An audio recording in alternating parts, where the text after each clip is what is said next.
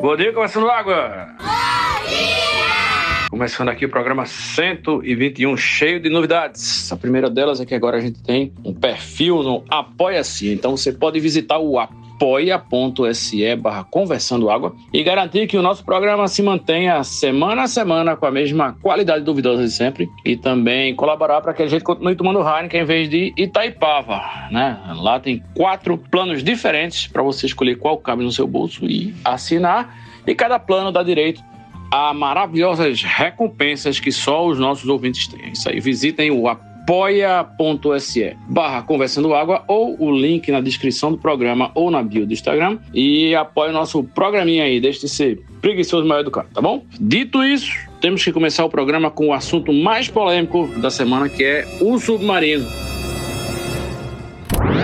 Ah, quarta-feira. Olá, bom dia, bom dia, bom dia, bom dia, bom dia a você que nos acompanha. Bom dia, filha da puta! Já é quarta-feira. Quarta-feira, né? Hoje é quarta-feira. Estamos iniciando a edição de hoje do programa Conversando Água.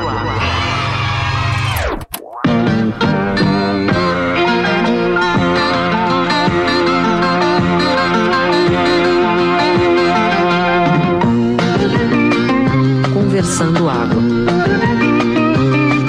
Conversando Água.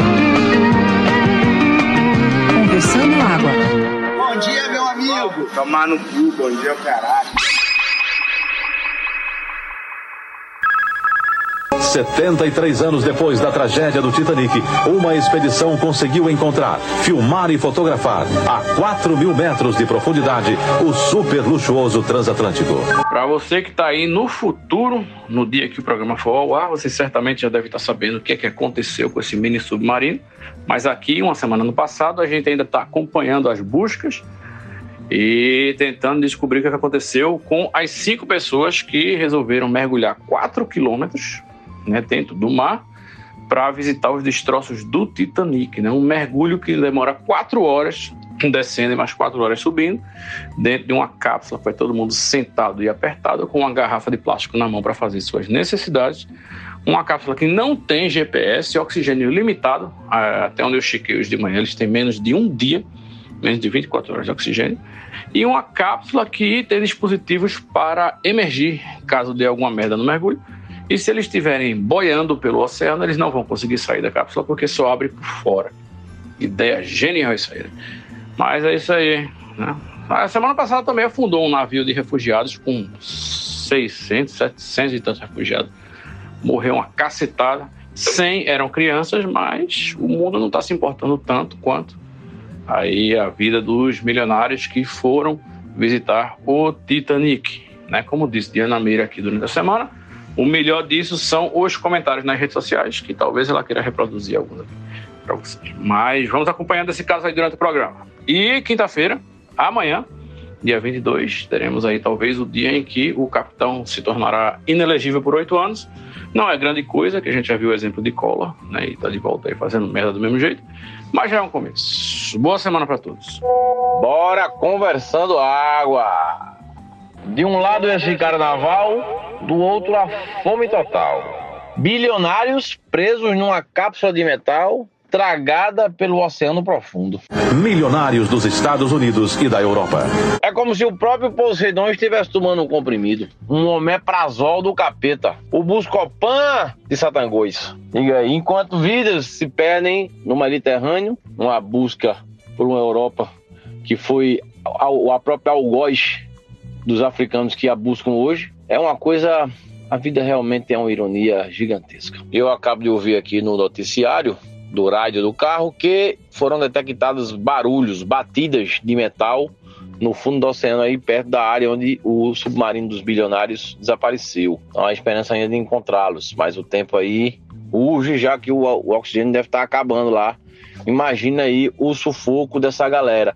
O dinheiro lá embaixo parece que não vale de muita coisa. É difícil, situação. Mas bem, vamos seguir. Com relação ao julgamento do Bozo, eu não tô nem tão animado assim. Eu acho que vão dar um jeito de pedir vista, de alguém fazer uma manobra aí para segurar a onda mais um pouquinho. Mas o final dele eu acho que é inevitável. Assim eu espero. E vamos embora porque a quarta-feira está mordendo o nosso calcanhar. Rapaz, e a gente, programa passado, falando sobre ser enterrado vivo, né? Uma experiência parecida, só que coletiva agora, que são cinco machos dentro da porra da cápsula. Não tem nem cadeira, velho. Os caras vão sentar no chão da cápsula. Que ideia. Vamos sentar no chão de uma cápsula, passar quatro horas descendo para ver um navio afundado. O detalhe mais importante aí é que a Marinha divulgou, a Marinha dos Estados Unidos e do Canadá divulgou que eles não têm nenhum aparelho tripulado que consiga descer tanto assim, né? Só conseguem descer, parece que 2 mil metros e o Titanic está a 3.800 metros, ou seja, 3 quilômetros e 800 metros de profundidade. Aí, para resgatar, se realmente o, o mini submarino estiver lá no fundo, vai ter que ser um drone, uma coisa controle remoto aí. Mas tripulado mesmo, ninguém chega nem na metade do caminho. Bom dia, companheiros Conversando Água. É, essa questão do, do submarino navios imigrantes é foda, porque uma é uma questão de sobrevivência e outra é uma questão de idiotice, né? Porque eu vou te falar, o cara gastar uma grana dessa para entrar numa porra de um comprimido onde não tem nenhuma cadeira direito. Muitos caçadores de tesouros sonharam com o momento de encontrar o Titanic. Há sete décadas, se diz que ele guarda no fundo do mar uma fortuna em joias e pedras preciosas que pode chegar a 300 milhões de dólares, mais de 2 trilhões de cruzeiros. É, eu não sei se vocês sabem, mas a gente até comentou entre nós aqui no, no grupo as situações de banheiro que não tem. Os caras estão fazendo uma mijada em garrafinha PET. É uma bosta, uma bosta mesmo. Quer dizer, o conforto é zero para só chegar lá embaixo, ver um navio que o filme já mostrou e já provou que só chega lá embaixo é robozinho para filmar. O filme já dizia isso. Mas os caras querem descer para olhar por uma janelinha redondinha do tamanho do fundo de uma garrafa de Heineken. Ah, vai se fuder. Rapaz, na verdade, Gabe Newell, que é o dono da, da Valve, que fez o incrível, maravilhoso e sensacional Half-Life e tantos outros joguitos, que né, deu origem até a Counter-Strike e essas coisas, e que tem aquela lojinha, todo mundo já deve ter comprado jogo lá, chamada Steam. Pronto, Gabe Newell, ele tem uma empresa, outra de exploração estudo oceânico. E ele tem um submarino tripulado que consegue chegar lá e já foi no Titanic, inclusive. Agora, assim, né? Whatever, tá ligado? Ou ele vai ficar empurrando o outro, feito, sei lá, duas bolas de, de Natal, uma empurrando a outra, se ele tiver fundado. Ou não dá pra fazer nada, né? Então, é isso. Pode chegar lá e ficar olhando o pessoal, né? Leva os familiares para uma última despedida ou alguma coisa assim, não sei. É isso. Bem, como já tem mais de cinco minutos de programa, eu posso colocar minha teoria sobre isso aqui. Eu acho que esses bilionários que estavam lá dentro fizeram o que os bilionários fazem, que é fraude. Acho que eles estavam devendo aí muito imposto, né? a casa estava caindo para o lado deles e eles simplesmente simularam a própria morte ou o próprio desaparecimento e devem estar agora em algum paraíso caribenho, sei lá, ou em algum país muito esculhambado como... Qual foi aquele que o, o cara do antivírus foi? É Belize né, fazendo uma, uma cirurgia de, de, mudança de aparência, mudança de rosto, é uma reharmonização facial, e vão curtir aí os seus bilhões sonegados, junto com mulheres e iates e, e sol e suor, cerveja e muito samba.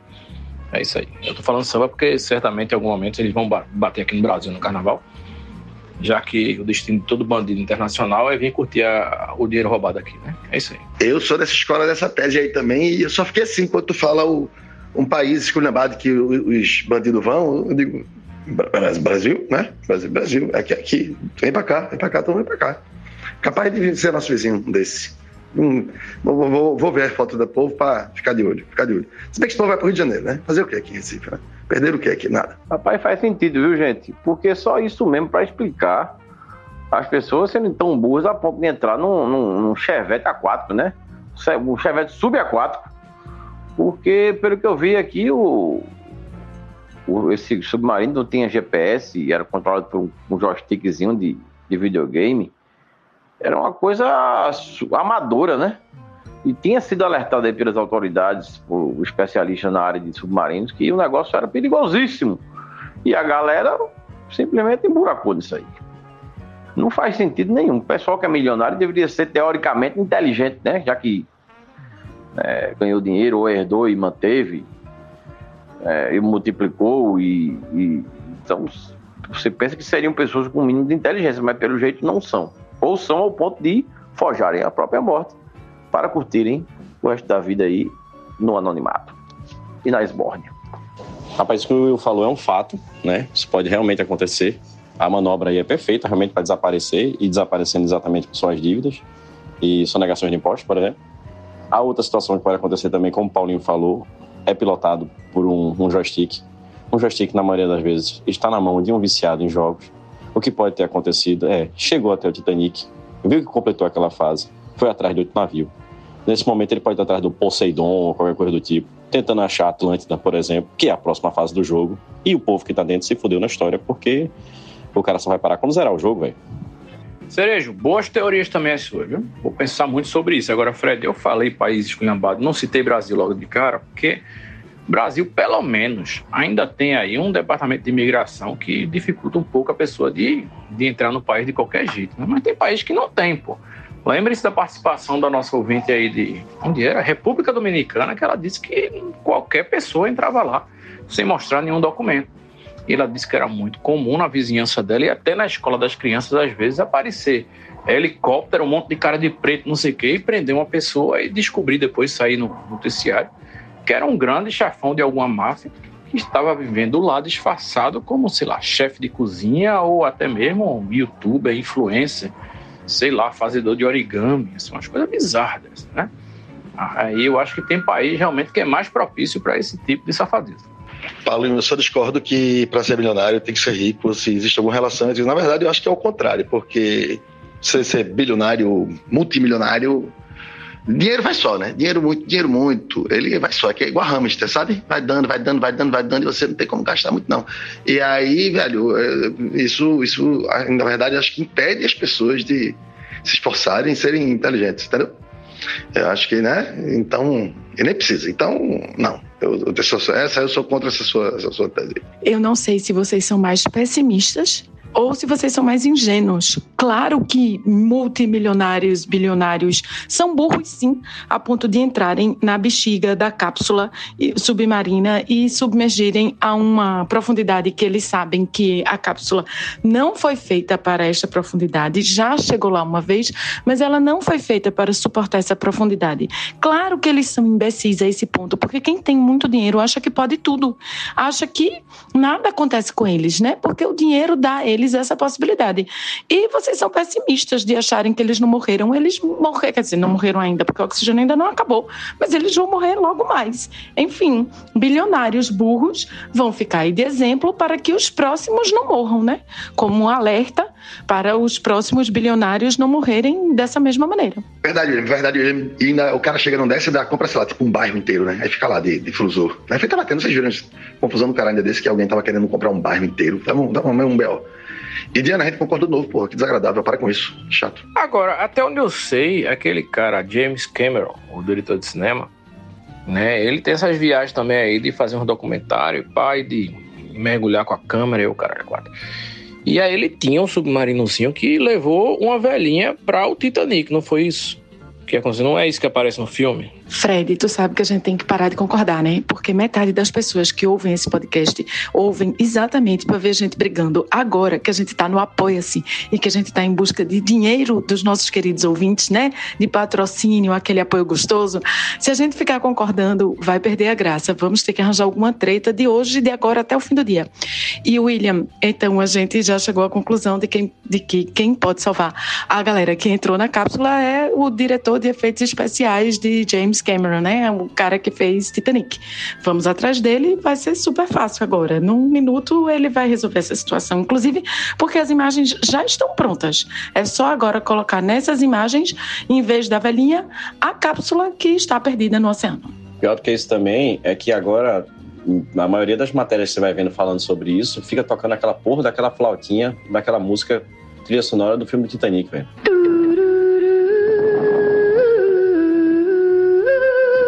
E aí tá foda. Você se livra de uma coisa, aí os caras resolvem mergulhar e aí volta a flautinha. A flautinha é foda.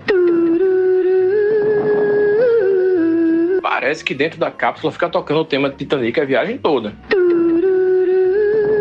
Quatro horas descendo e quatro horas subindo. Sobre o processo de Bolsonaro, eu ia comentar uma coisa, esqueci, mas me lembrei agora. É, eu, eu, acho que vi um pastor, se eu não me engano, eu acho que é o tal do Malafaia. É, ele dizendo que se Bolsonaro ficasse inelegível, ele ia fazer uma greve de fome que brinde do caralho. Bolsonaro fora da jogada e, e, um pastor fazendo greve de fome e, quem sabe, lá morrendo. É que, que, que negócio, cara, que dois em um da porra. Por conta desse, dessa trilha sonora aí que tem aquela cláusula lá no contrato que é que ele não se garante a, a, a integridade psicológica do, dos integrantes. É isso aí. Agora, Diana Amor, eu acho que James Cameron não será capaz de resgatar as pessoas com o seu robozinho mas ele pode pelo menos ir lá e fazer imagens incríveis em 3D dos milionários morrendo sufocados dentro da cápsula e batendo, né, com força nas paredes. A galera tá escutando umas batidas no fundo do mar, mas pode ser aí algum golfinho comunista que está batendo em algum outro lugar para distrair aí o resgate e impedir que os milionários sejam salvos. Eu ouvi falar também que a, a o kit salva-vidas é um, um colete salva-vidas e um pedaço de madeira, tipo uma porta, igual a que Rose ficou em cima. e que não deixou Jack subir. Filha da puta. Cereja, esse povo bolsonarista aí, eles não têm palavra nem para cumprir essas porra que eles dizem. Porque muitos deles disseram: ah, se Lula for eleito, eu vou embora do país, vou fazer isso, vou fazer aquilo. Que nenhum fez. Continua tudo na mesma merda. Então eu acho que esse Malafaia só tem bocão mesmo. Ele não vai fazer greve de fome nenhuma. Se ele fizer, é mentira assim como ele mente para os fiéis dele todos os dias na TV o dia todo e os, os idiotas acreditam. E se ele fizer de verdade mesmo, ele é um homem de Deus, né? Então Deus vai interceder aí e não vai permitir que o, o seu interlocutor na Terra morra por causa de um motivo tão banal como a fome, a falta de alimentação, né? A inanição, que chama. E só tem um colete salva-vida e uma porta, que comporta um apenas, né? Para as quatro pessoas, que é para ficar também no tema aí. Porque, veja, me sinto totalmente contemplada por tudo isso que vem sendo dito por vocês, pessoas.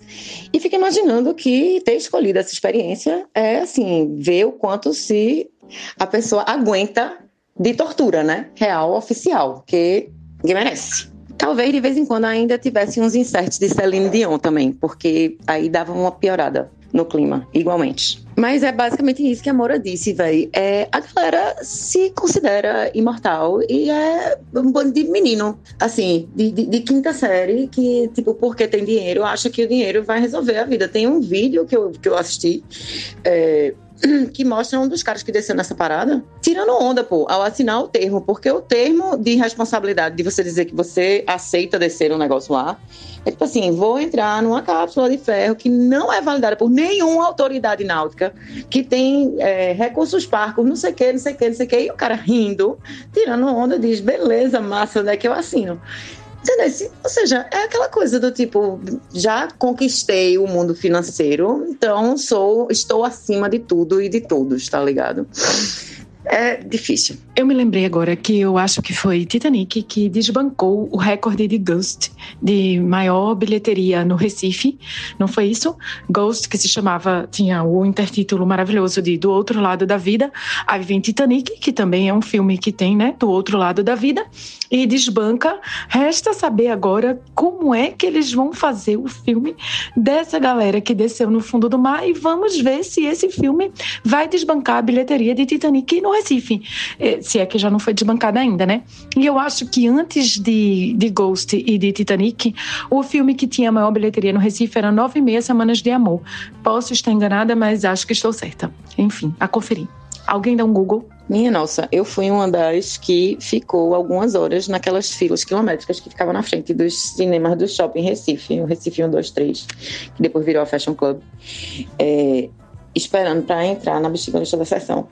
E, assim, né, teve óbvios e claros casos de spoiler da galera saindo, chorando, desesperado, com a cara roxa do, do, do cinema, porque tinha um, povo que saía por trás e tinha uma galera que não queria esperar e saía pela frente. Aí saíam comentando o fim do filme, velho, tipo assim, ah, Leonardo DiCaprio morreu! E o povo na fila, assim, tipo, ok, tipo, obrigada. Eu ia perguntar em qual fila você tinha ficado, porque quando você disse no começo que você foi uma das milhares de pessoas que ficou na fila, eu pensei de nove meses semanas de amor, de Ghost ou de Titanic? Ghost e Titanic. Inclusive, Ghost acho que eu assisti mais de uma vez e peguei a fila mais de uma vez.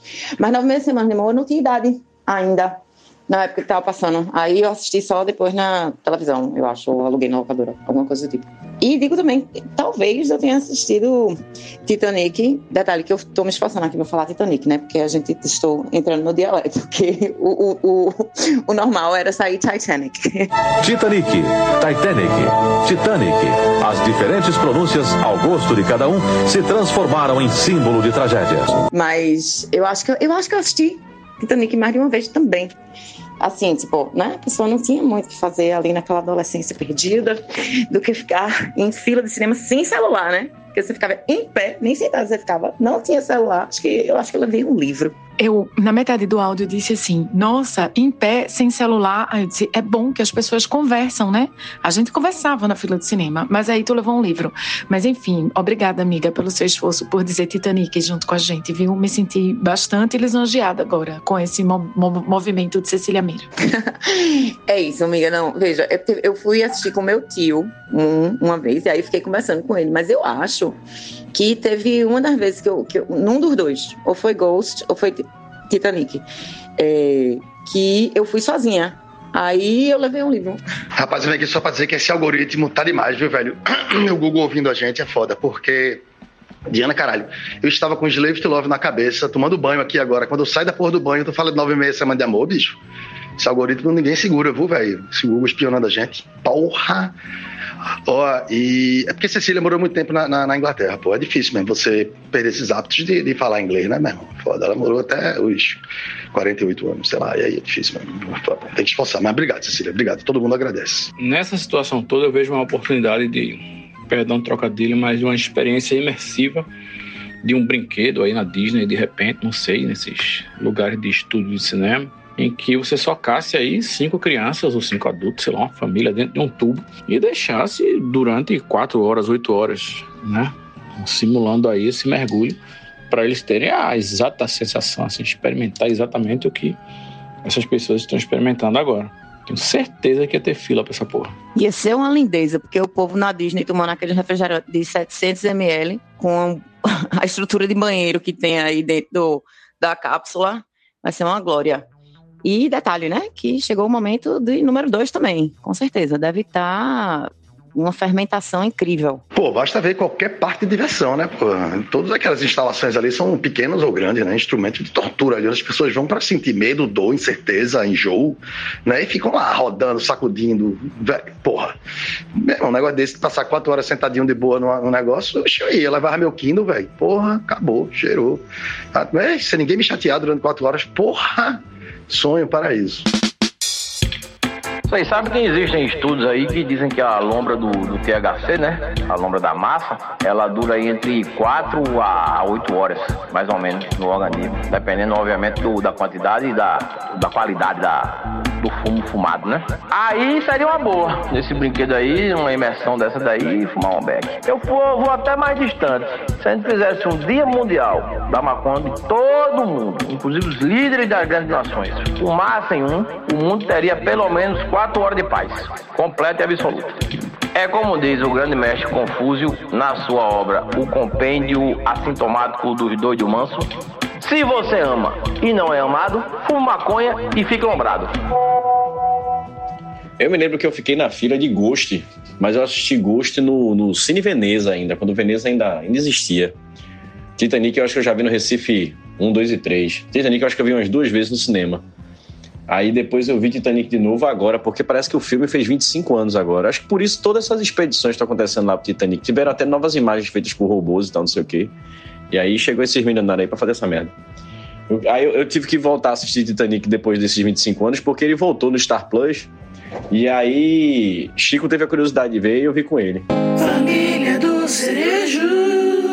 A melhor pergunta de Chico em relação ao Titanic, que ele pergunta sempre, é por que não tem o 2, né? Aí eu preciso explicar para ele. Se bem que agora com a situação aí desse submarino, pode ser que tenha Titanic 2 agora, né? Sub Titanic 2 ou submarino.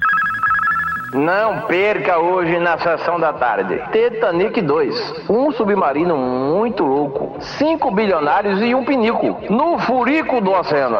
Lá onde o bilionário chora e a sociedade não vê. Não perca. Altas aventuras. Na sua sessão da tarde. Versão brasileira. About Richard. A maior morgada era quando você estava esperando entrar o Herbert Richards e rolava. Versão brasileira Alamo. Vocês estão ligados que esse ano, talvez o Darwin Awards tenha que ser dividido aí entre todos os tripulantes desse mini submarino, né? Vamos aguardar aí. Difícil saber se esses tripulantes todos aí desse submarino, dessa cápsula submarina, vão desbancar o padre do balão, porque para mim até hoje o padre do balão era o concurso. Tipo, qualquer disputa desse prêmio que entrasse em jogo, eu dizia, o padre do balão ainda continua na frente. Mas agora realmente temos candidatos à altura. Vale frisar que o padre do balão tinha pelo menos um GPS. Ele não sabia fazer a leitura do GPS.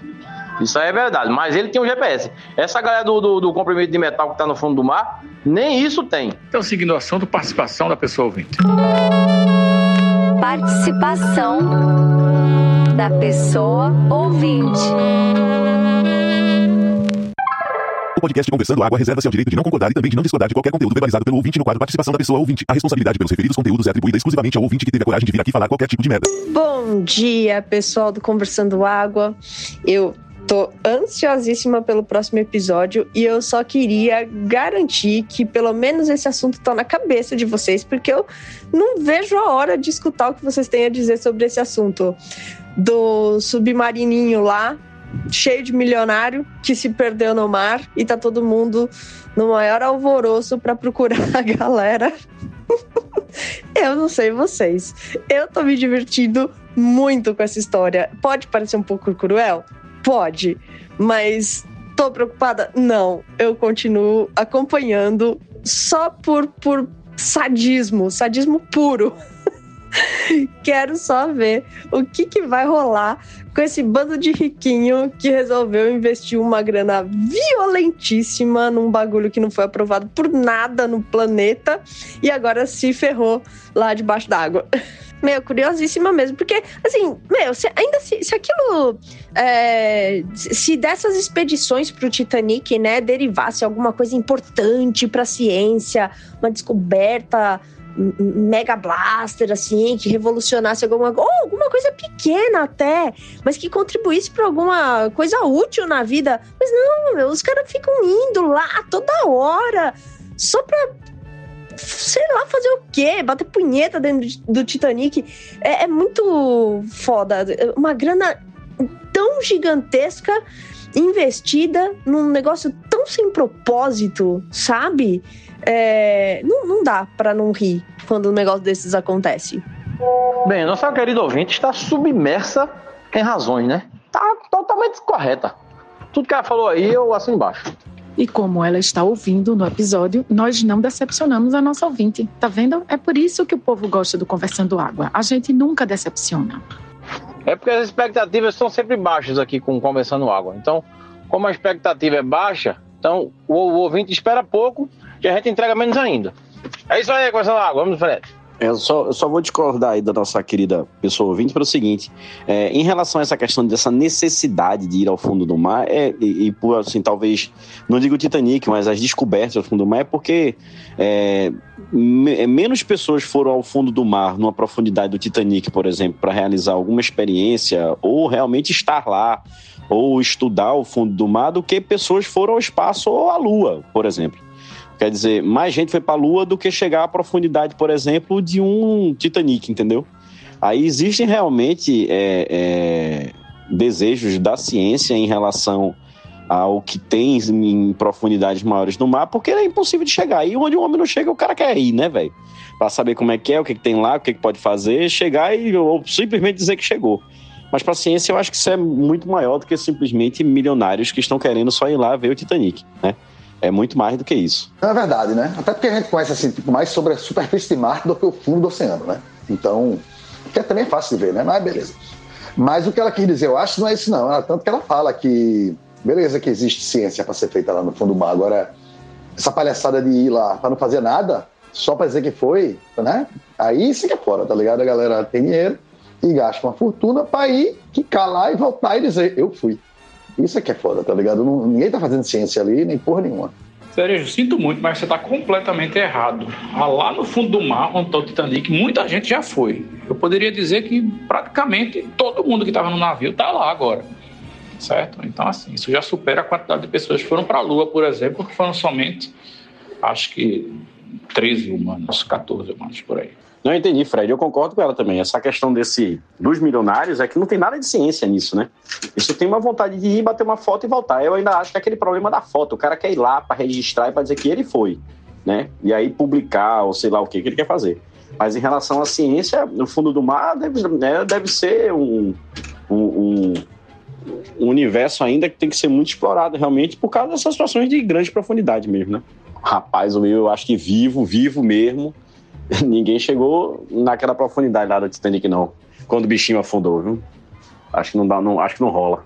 Como é legal lá no fundo do mar, no fundo do mar, é só diversão. Gloob, gloob, gloob, gloob, gloob, gloob, gloob, gloob, gloob, gloob, gloob. Rapaz, a ouvinte vai ficar muito feliz com a nossa cobertura do submarino, viu, bicho? Eu já posso ver ele correndo lá para o é o nome, William? Pague-me, me dê dinheiro, né? E take my money, tome e joga dinheiro na cara da gente. Já tô vendo, porque não é possível. É muita sinergia demais. Ainda falando um pouco sobre essa situação de meios de transportes aquáticos, né? Saiu uma nota hoje no, no jornal aqui que eu estava assistindo que teve uma embarcação que saiu de Ilhéus, lá na, na Bahia, entrou oceano adentro, não sei mais ou menos a distância, mas realmente alto mar, e estavam desaparecidos, né? Chegou a notícia agora que foi encontrada a embarcação e as, foram encontradas os, os, sobreviventes na embarcação, porque a embarcação afundou. E aí o motivo da embarcação ter afundado foi porque ela se chocou com uma baleia. A baleia Veja só que situação. Aí me diga se realmente a turma não tá pensando realmente outro tipo de diversão do que ficar pegando um barquinho para entrar dentro do mar, ir lá para dentro d'água e dar de cara com a baleia, levar uma lapada, o barquinho afunda ou você fica lá boiando? Porra, bicho. Bem, do fundo do mar, eu só tenho interesse em conhecer a fenda do biquíni, porque é o lar do nosso queridíssimo Bob Esponja, que todo mundo sabe é um dos precursores aí nos desenhos animados em levantar a bandeira do orgulho LGBT queria mais. Né? Antes dele teve Príncipe Adams, mas Príncipe Adams, todo mundo sabe que era enrustido, se fingia de he mas não era. Então ele não se assumiu. Já Bob Esponja não. Bob Esponja vive muito bem com Pratique lá no fundo do mar, naquela casinha dele, que é um abacaxi. Então aí vale a pena mergulhar para conhecer. Mas porra de Titanic, mano. Eu tenho uma dúvida sobre Bob Esponja. É, calça quadrada é o sobrenome dele? Quer dizer, o nome todo de Bob Esponja é Bob Esponja Calça Quadrada. É isso mesmo? Algo que tudo indica é sim, Cerejo. É sim. Falta verificar apenas junto ao cartório de registro civil lá da Feira do Biquíni, se de fato é sobrenome, mas algo que tudo indica, calça quadrada é sobrenome sim, por parte de pai. Paulinho, é, tudo indica também que pode ser é, calça por parte de, de, de pai e quadrada por parte de mãe ou vice-versa. Acabo de checar aqui na internet e constato que só restam 18 horas de oxigênio para os participantes aí da, do mergulho da morte, como está sendo chamada essa aventura do Ocean Gate, né, o mini submarino que se fudeu. Mas é isso, vamos deixar para falar desse assunto então daqui a 18 horas, quando todos estarão mortos. E vamos mudar de assunto, porque a gente só tem falado de, de submarino aqui nesse episódio. Né? O que, é que vocês acham? Eu queria trazer para cá um assunto que eu vi no domingo na televisão e guardei para jogar aqui dentro, né? É, tá tendo um estudo na França, está sendo realizado com 12 homens, eu acho. Se eu não me engano, a quantidade é essa. Mas a, a, parada é o seguinte: cada um vai receber 18 mil euros, o que é equivalente mais ou menos a 100 mil reais, certo? E a história é o seguinte: esses voluntários estão fazendo um estudo para a NASA, também, acho que também patrocinado pela NASA, que a NASA tem interesse no estudo, que é de ficar deitado durante dois meses. É, deitado. Os caras vão ficar deitados, vão cagar deitado, vão mijar deitado, vão comer deitado de um jeitinho que só dá uma levantadinha assim de lado para tirar só um ombrinho da cama e ficar lá. Durante esses dois meses, ele entra às vezes também numa espécie de uma centrífuga para fazer alguns experimentos também, ficar rodando feito um carrossel. E também parece que pedala deitado também numa bicicleta ergométrica também para fazer algumas análises de batimento cardíaco e tal. Mas a parada é o seguinte: dois meses deitadinho numa cama, 100 mil reais na mão, assim no final. Quem topa um experimento desse? Diga aí. Eu, porra, eu toparia até por mil reais, quanto mais por cem mil reais. Estou muito fodido de grana, pô. Portanto, assinem aí o apoio do podcast, porque senão vai ficar difícil o negócio aqui para frente, hein? Mas vamos nessa. E essa semana começou também aí o, o, teste do alojamento que vai hospedar os astronautas que viajarem para o planeta Marte. Né? O teste consiste no, no confinamento de quatro pessoas durante o período de um ano, né, aí dentro desse alojamento lá no deserto dos Estados Unidos, e essas pessoas serão monitoradas para ver se elas conseguem sobreviver, suportar-se física e mentalmente, né, essa aprovação que vai ser passar um ano dentro desse alojamento. A pessoa que for para Marte, na verdade, vai ter que passar mais de um ano nesse, nesse alojamento. São seis meses ou sete de viagem, né, dependendo do alinhamento, e aí quando chegar lá vai ter que esperar o alinhamento de novo perfeito para conseguir voltar, né? E aí estima-se que a pessoa vai passar um ano e meio lá e mais uns seis ou sete meses voltando, né? E se não der uma merda gigante, todo mundo morrer lá, que é o que é mais provável que aconteça. Rapaz, a proposta é tentadora, viu? É de 100 mil conto para passar dois meses deitado, não é isso? É interessante, mas eu acho que a pior parte aí seria cagar deitado. Porque cagar deitado, essa posição de cagar é uma coisa milenar, né? A gente descendo aí dos do Neandertais, do, do, do, macaco lá pré-histórico, a gente sabe que desde lá a turma já cocorava para cagar. Eu acho que o intestino da pessoa sequer vai funcionar direito. Ela tentar cagar deitado. Vai fazer um buraco na cama para o orifício, né? Ter um espaço para defecar. Mas a posição, não sei, não sei se vai ajudar, não. Eu acho que é inviável isso aí. Não sei se o estudo, né? É, feito já pensando nisso, né? Uma possibilidade de outras posições de, de defecar do ser humano. Se for, eu acho que vai, vai falhar. E outra coisa, Marte. Marte a gente sabe que é uma sequidão desgraçada, né? Parece Bodocó aqui. Né? Você vai, só tem aquele barro né, na época do verão mesmo, né? Não, não sendo época de chuva, é só aquele barro vermelho e, e, e o mandacaru. Quando muito tem uma garobazinha aqui, uma garobazinha ali, que é quem resiste. Em Marte nem isso tem. Vai se danar pra quê pra Marte? Tem aquele filme, né, Vivendo em Marte lá com o Matt, Matt Damon, né? Que o rapaz teve que plantar uma batata. Pra, pra colher uma batata foi negócio de dois, três anos, porra. Pra poder cozer, fazer um purezinho. Pra que se danar pra Marte? Vamos acabar a primeira Terra aqui, depois resolve essa guerra. Até porque esse negócio de ir para Marte é muito parecido, muito parecido mesmo, com a palhaçada do, do submarino. Né? A única diferença é que realmente é uma fronteira nova, é descobertas novas e você vai morrer de uma forma mais interessante. Vai morrer, vai. Mas vai ser mais interessante e você vai tentar fazer um pouco de ciência antes de morrer, adiantar o conhecimento aí da humanidade. Seja alguma coisa, né? Nem que seja é, descobrir como você morreu. Né? Aí, pô, já é um, já é um. Paulinho, cagar deitado é ruim mesmo. Cagar deitado é foda. Agora, se limpar deitado, meu velho puta merda, tá ligado? A, a experiência da cagada se chega, chega se torna uma maravilha, acho que em comparação, experiência de como você vai se limpar deitado, sabe? Meu Deus do céu. Vai ter que fazer, foi daquele rapaz lá, o, o filho de Silvio Santos, como é o nome dele? Dudu de Camargo, né? Que cagou-se no, no, camarim, passou a toalha lá e jogou a toalha, socou a toalha lá no, no currículo lá atrás do micro-ondas. O cheiro de merda empestou o SBT todinho, um sistema bosta de televisão e ficou a bagaceira feita. É, se limpar deitado realmente deve ser uma coisa difícil, Fred. A não ser, vamos imaginar, a tecnologia tá aí para isso, que a gente faça aí, bote acoplado à cama, né? Um chuveirinho higiênico, de modo que esguiche mirando mesmo no olho da goiaba, e na adjacência, né? Que é onde fica o, o, restinho do, da merinha. E aí, de, de modo que isso aí escorra, cama abaixo, para um, já diretamente para os gotas céu aberto. Pode ser por aí. Paulinho, ainda tem um detalhe que é um agravante que eu não comentei. É, essa cama que eles ficam deitadas, em função do estudo, os pés eles ficam um pouco levantados, assim. Levantados, que eu digo, a cama é inclinada num, num ângulo assim, não tão forte, mas ela é inclinada um pouquinho para poder ter uma concentração maior de fluido corporal na cabeça, entendeu? Quer dizer, o cara ainda caga meio inclinadinho, não é só deitado, não, é meio inclinadinho com as pernas um pouco para cima. Aí quer dizer, é todo um procedimento gravitacional contra o bolo fecal, entendeu? Essa galera não deve comer nada sólido, né? Deve ter. Isso deve estar resolvido, né? No processo. Não é possível. Mas não topava, não. Rapaz, no meu atual momento, que eu tô meio ressacado daquela cervejinha que a gente tomou ontem. Que eu tô com sono da porra aqui, com vontade de deitar, mas não posso, porque eu tô cheio de, de boleto aqui pra, pra resolver. Se o cara chegasse agora aqui pra mim e falasse, e aí, topa? Meu, topava na hora. Eu acho que três dias aí, pelo menos, era só eu dando uma dormidinha Show de bola. Aí depois eu resolvia, velho. Não bronca não. O cara disse que pode dar uma pedaladinha, aí fica lá na ergométricazinha. Eu acho que eu topava. 100 milzinho, porra, vai ajudar com sua puta. Como é? É dois meses, é, bicho? Dois meses. Pode, pode ler, assistir filme, usar computador, essas coisas. Porque se puder, aí, meu irmão, aí chorou, velho. Minha gente, eu não consigo passar nem oito horas deitada na cama. Já vai me dando uma agonia triste. Eu detesto dormir. Eu não ia conseguir nem uma semana, que dirá dois meses. Deus me livre, pode pegar os seus 100 mil e fazer o que lhe aprover.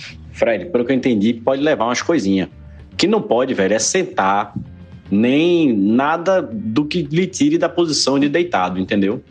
Aí você tem que se organizar nesse procedimento durante dois meses, velho. Você vai ler, assim, é, até onde eu vi na matéria, não é permitido travesseiro tão alto assim, o cara fica pensando, pô, botar um travesseirão e tal, não sei o quê, não rola, sabe?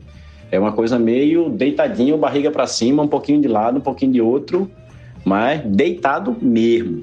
E agora capotando os assuntos mais uma vez e trazendo informação quentíssima e importantíssima para você que vai passar o seu São João na cidade do Recife, o Barra Liamba, o queridinho da geração Z alternativa recifense, estará promovendo aí nesse São João um concurso de suadeira. Sim, serão 10 músicas tocadas e a pessoa que dançar essas 10 músicas e suar mais vai vencer a competição. Só não sei qual é a premiação de um concurso desse tipo, mas espero que envolva uma toalhinha ou pelo menos um lencinho umedecido, né, um Gatorade para reidratar a pessoa, né, e as condições de fazer um asseio pessoal aí no meio da noite e continuar curtindo, porque deve ser pesada, né? A, a pessoa tá aí paquerando na night e chega para o boizinho, para boizinho e diz: Ó, oh, tô aqui porque eu ganhei o concurso de suadeira, né? Complicado. Rapaz, veja, com 100 mil, o cara já, já recebe adiantado, só fazer receber adiantado, né? Então aí tu já compra, tem que esperar o ano que vem, né? Porque tu comprava um, um Apple Vision Pro daquele, metia na cara, tá ligado? E aí, meu irmão, já só tirava aquela merda da cara também depois de dois meses, tá ligado? Já era outro experimento que tu ia fazer, vê? Tu ainda podia ganhar mais uns 50 pau aí de, de lambuja. Tu podia até pedir o bicho e, né, como pagamento por esse um novo experimento que você vai fazer. Oxe, total, meu irmão. Pode, pode ficar seis meses para ganhar 300 mil, mais essa laminha aí do outro experimento. Porra, tô dentro. Chama aí. Onde é que assina essa porra? Rapaz, eu já fui no Liamba e já dancei um forró lá. E eu vou lhe dizer, suar lá não é difícil não, meu amigo? Pensa numa coisa que é fácil, essa disputa aí vai ser acirrada. Isso não é um concurso, é uma tarefa desencana, né? Ô Will, a informação só não é quente, né? Porque quando a galera ouvir, já vai ter passado, né? Mas enfim, de toda forma, obrigada pela informação. Mas aí o problema não é meu, é dos ouvintes que ouvem o programa atrasado, ou então do próprio Liamba, que só divulgou esse concurso hoje. Se tivesse divulgado semana passada, teria entrado no programa que a gente gravou semana passada, que foi ao ar hoje, e as pessoas poderiam ir felizes suar lá no Liamba. Não que precise de um concurso para isso, né? Mas vocês entenderam. Rapaz, eu conheço umas três pessoas que podiam ir para o Liamba agora, que não precisavam dançar nada e ganhavam esse concurso com total tranquilidade. Uma delas, inclusive, é frequentadora aqui desse podcast. Até porque não tem nem onde sentar lá no Liamba, né? Não tô falando mal do estabelecimento, não. Eu gosto, fui lá algumas vezes, é, até de uma rapaziada que eu conheço. Mas é pra jovem, porra. É pra jovem. A galera na idade da gente não dá pra, pra esse bar de jovem, não. Pra ficar em pé a noite toda, as varizes pulsando a noite toda, o suor escorrendo a noite toda, porque tá em pé. Não tem um lugar pra sentar, pra bater um dominó, jogar um gamão. Dá pra mim, não. Vocês viram que, para minha surpresa, eu ia dizer para surpresa de ninguém, mas a mentira, eu fiquei muito surpresa. O astronauta Marcos Ponte, que é sena... Marcos Pontes, que é senador pelo progressista estado de São Paulo, é, tem uma agência de viagens que vende viagens estilosas, diferentes, para lugares inusitados, e tinha um pacote de viagens que custava a bagatela de 250 mil por pessoa, em que dava direito a pessoa descer nessa mini cápsula afundante e conhecer os restos do Titanic? Você sabia? Eu não sabia, Diana Moura, mas realmente não me surpreende. Agora que você falou, me veio uma, uma epifania aqui, realmente, olha, é uma coisa que combina demais. O astronauta de Bolsonaro vendendo passagem para a cápsula, é o, o, é que é? o comprimido de Poseidon. Meu Deus do céu, realmente combina. Rapaz, agora vamos corrigir aí, né? Marcos Pontes não é astronauta coisa nenhuma. É, já contei a história resumidamente dele aqui no podcast, mas se quiserem eu conto de novo. Mas astronauta o cara não é não. não é todo mundo que foi para o espaço que é astronauta, né? Que fique muito claro. É verdade, Will. Você está mais uma vez coberto de razão.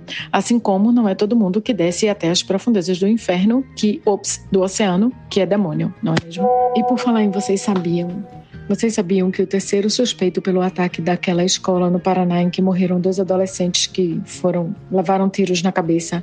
O terceiro suspeito de envolvimento no crime foi feito em Pernambuco. O primeiro suspeito é o atirador, que foi encontrado morto na cela, na delegacia onde ele na delegacia unidade prisional onde ele estava né, detido. O segundo foi preso lá mesmo no Paraná e o terceiro detido foi preso aqui em Pernambuco em Gravatá para vocês verem que de onde a gente não espera nada, aí é que não vem nada mesmo. Eu acho que a gente podia nomear o, o Pontes como astronauta de Bolsonaro. Que aí mostra que sendo de Bolsonaro já não é astronauta, porque uma coisa leva a outra e vice-versa, não é verdade? E Moura não sabia também dessa informação que você trouxe agora, mas me recordou um episódio que teve lá em Caruaru, de um supremacista pardo andando, não sei se você lembra, com a camisa com a suástica dentro do shopping de Caruaru. Foi até abordado lá, teve foi um pouco tempo atrás. Então, felizmente, existe. Supremacistas pardos no agreste pernambucano. Bom dia, conversando água. Como é a questão de oxigênio aí? Porque parece que está acabando lá no submarino. Pelas minhas contas, daqui a uma hora no máximo acaba esse oxigênio. Então é bom o pessoal se apressar nessa busca. Hoje também temos julgamento do capitão. Né? Primeiro dos julgamentos do capitão. Vamos acompanhar atentamente isso aí. E uma curiosidade: a esposa do CEO da Ocean Gate, que é a empresa que faz essas explorações subaquáticas para o Titanic, a esposa é neta de uma passageira do Titanic, inclusive uma passageira importante, que no filme aparece se deitando na cama com o marido e esperando a água subir. É uma que opta por não fugir, que tá velhinha já, então não sei o que, se deita com o marido, fica lá e o, o quarto enche de água. Essa mulher existiu, na verdade, né, na realidade, e é a avó da esposa do CEO da Ocean Gate. Então, essa mulher aí, a esposa, pode ser a primeira pessoa do planeta a ter dois parentes é, mortos pelo Titanic, né? Com um pequeno intervalo de tempo entre um e outro. E não sei se estão ouvindo aí ao fundo, mas estou aqui no meio da minha sinfonia diária de alarmes. Bom dia para todos. No caso dessa pessoa que perdeu duas pessoas pro Titanic, é, é bom em situação de mesa de bar, assim, né? O cara fala, oxi, e não sei quem, que perdeu a mãe na enchente do São Francisco. Eu falei, oxi, eu, que perdi dois parentes pro Titanic. Aí o cara porra. Paulinho, infelizmente, eu acho que a gente tem que ser um, um, pouco justo e a gente tem que admitir que, na verdade, o Paulo Pontes, ele primeiro foi astronauta do governo Lula. Não que Lula tenha escolhido ele, mas Lula mandou ele para o espaço, né? Inclusive, deveria ter deixado lá. Não sei porque Lula mandou voltar questão para mim é essa. E depois, sim, ele se transformou no astronauta de Boa, de boa Viagem, no, no, astronauta de Bolsonaro. É, e tem uma outra coisa, né? Tem Zanin também. Não queria falar desse assunto, não, mas Zanin, é, enfim, é talvez as duas coisas ruins do governo Lula, né? O astronauta no primeiro e Zanin agora nesse terceiro. Enfim, e é, essa galera que tá aí no Titanic, quer dizer, na cápsula do Titanic, elas só vão dormir, né? Porque se o oxigênio acabar, a galera dorme. O que acontece é isso: ninguém se sufoca, a pessoa só dorme porque não consegue ficar acordado. Enfim, triste fim. Agora é, é isso. Vamos aguardar os fatos, quem sabe, né? À espera de um milagre. A espera de um milagre, Diana Moura, é o nome do penteado que eu, que eu venho usando nos últimos anos. Em virtude do, do, do cabelo estar tá caindo bastante, a idade, né? Duas opções que a pessoa tem: ou envelhece ou morre novo. Aí eu tenho usado o penteado à espera de um milagre, que é justamente a espera que os cabelos não caiam e voltem a florescer, como na minha adolescência, coisa que eu acho improvável acontecer. E muito triste essa sua lembrança, Diana Moura, logo cedo, jogando na cara essa verdade de que o astronauta foi nomeado. Astronauta não, né? Eu já disse que ele não é astronauta, ele é um mero passageiro. E, mas foi nomeado por. indicado aí por Lula, né? Eu tinha esquecido disso, de fato. Bloqueei na minha, na, na base do meu hipotálamo. Vou tentar bloquear novamente. Vou fazer de conta que eu não te ouvi. E mais um plot twist interessante aí para um filme, né? Um submarino muito louco, cinco bilionários presos no fundo do mar. A Pílula de Poseidon, na sessão da tarde. Agora com um plot, outro plot twist aí, a virada é uma mulher que perdeu aí duas pessoas para o mesmo navio com um intervalo aí de mais de 100 anos entre elas. É uma loucura, de fato. Esse filme é imperdível. Paulinho, meu pai diz que envelhecer é ruim, mas a alternativa é pior. Então é isso, né? Vamos em frente. Agora, se eu fosse esperar por um milagre, eu, assim, em mar, no mar, se dissesse assim, Diana, um milagre no mar, você quer o quê? Eu queria salvar aqueles refugiados todinhos, todinhos, que ficam ali boiando no Mediterrâneo e o povo deixando se lascar.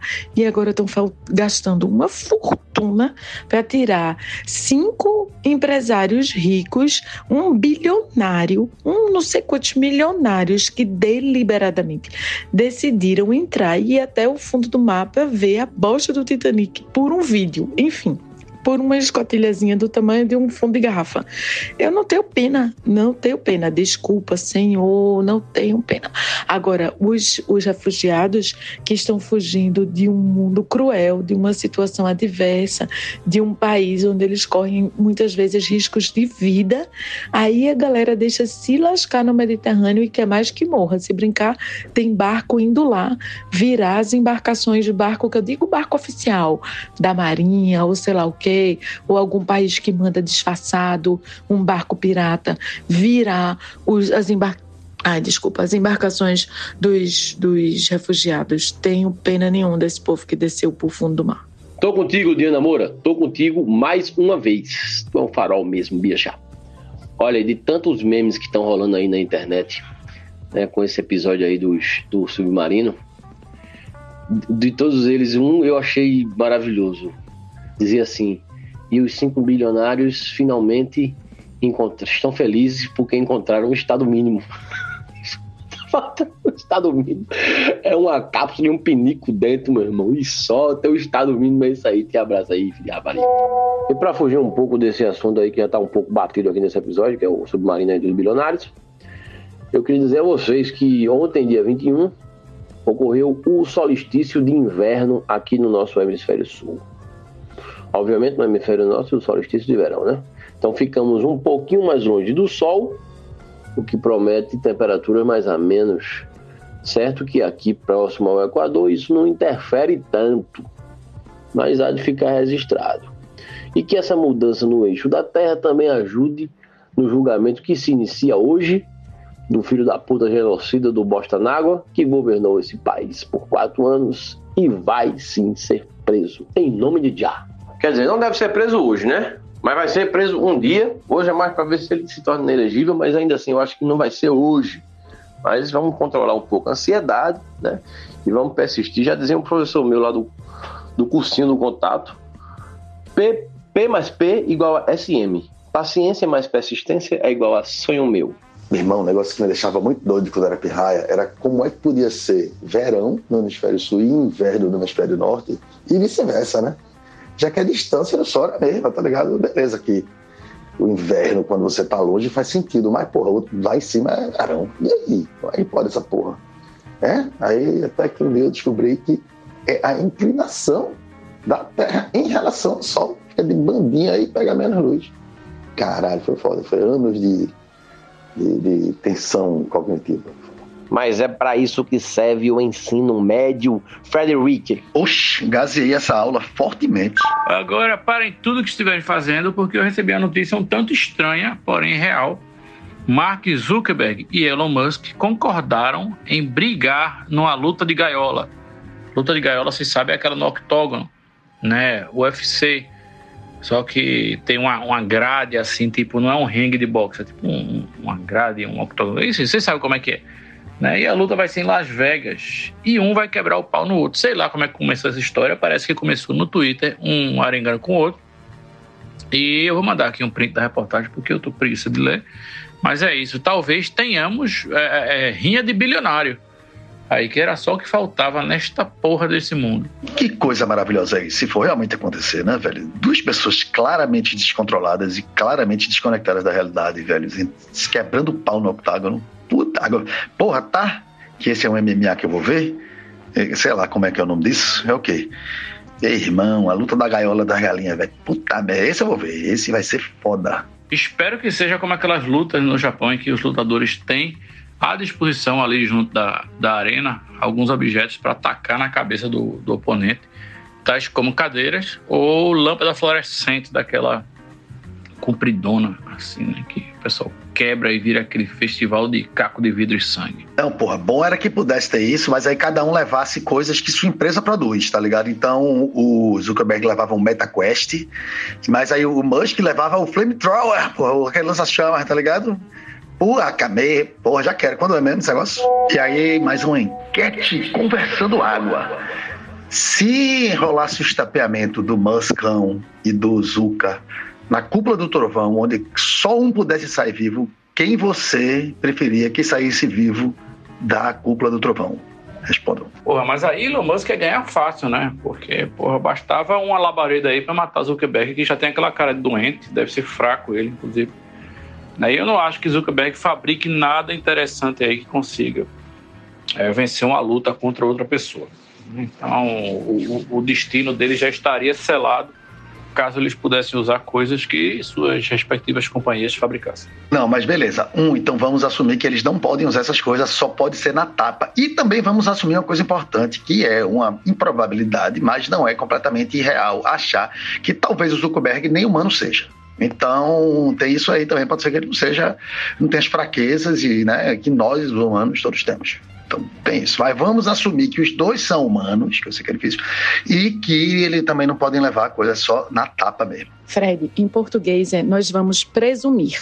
Agora, eu acho que nessa briga aí, eu torço claramente pela briga. Eu quero que a briga saia viva e nenhum dos outros dois oponentes. É, realmente caminhamos aí em fotos passadas para a extinção humana, porque não tem mal o que se fazer não. Bilionários aí estão brigando, alguns no fundo do mar e outros agora no octógono. É o famoso UFB, Ultimate Fight Billionaires. É, se for na tapa mesmo, mão aberta contra mão aberta, eu vou apostar em Zuki.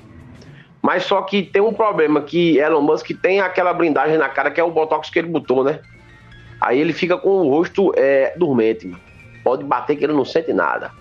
Vai ser pau isso aí, viu? Minha gente, temos que falar de novo sobre a porra do submarino, porque eu acabo de ver uma entrevista aí com um médico especialista em medicina hiperbárica, que eu não sabia que existia essa porra, mas é a medicina que trata dos efeitos das altas pressões sobre o corpo humano e aí ele falou o seguinte, fez, ó, muito bonito, vamos supor que encontrem agora o submarino nesse momento, certo? O que é que vão fazer?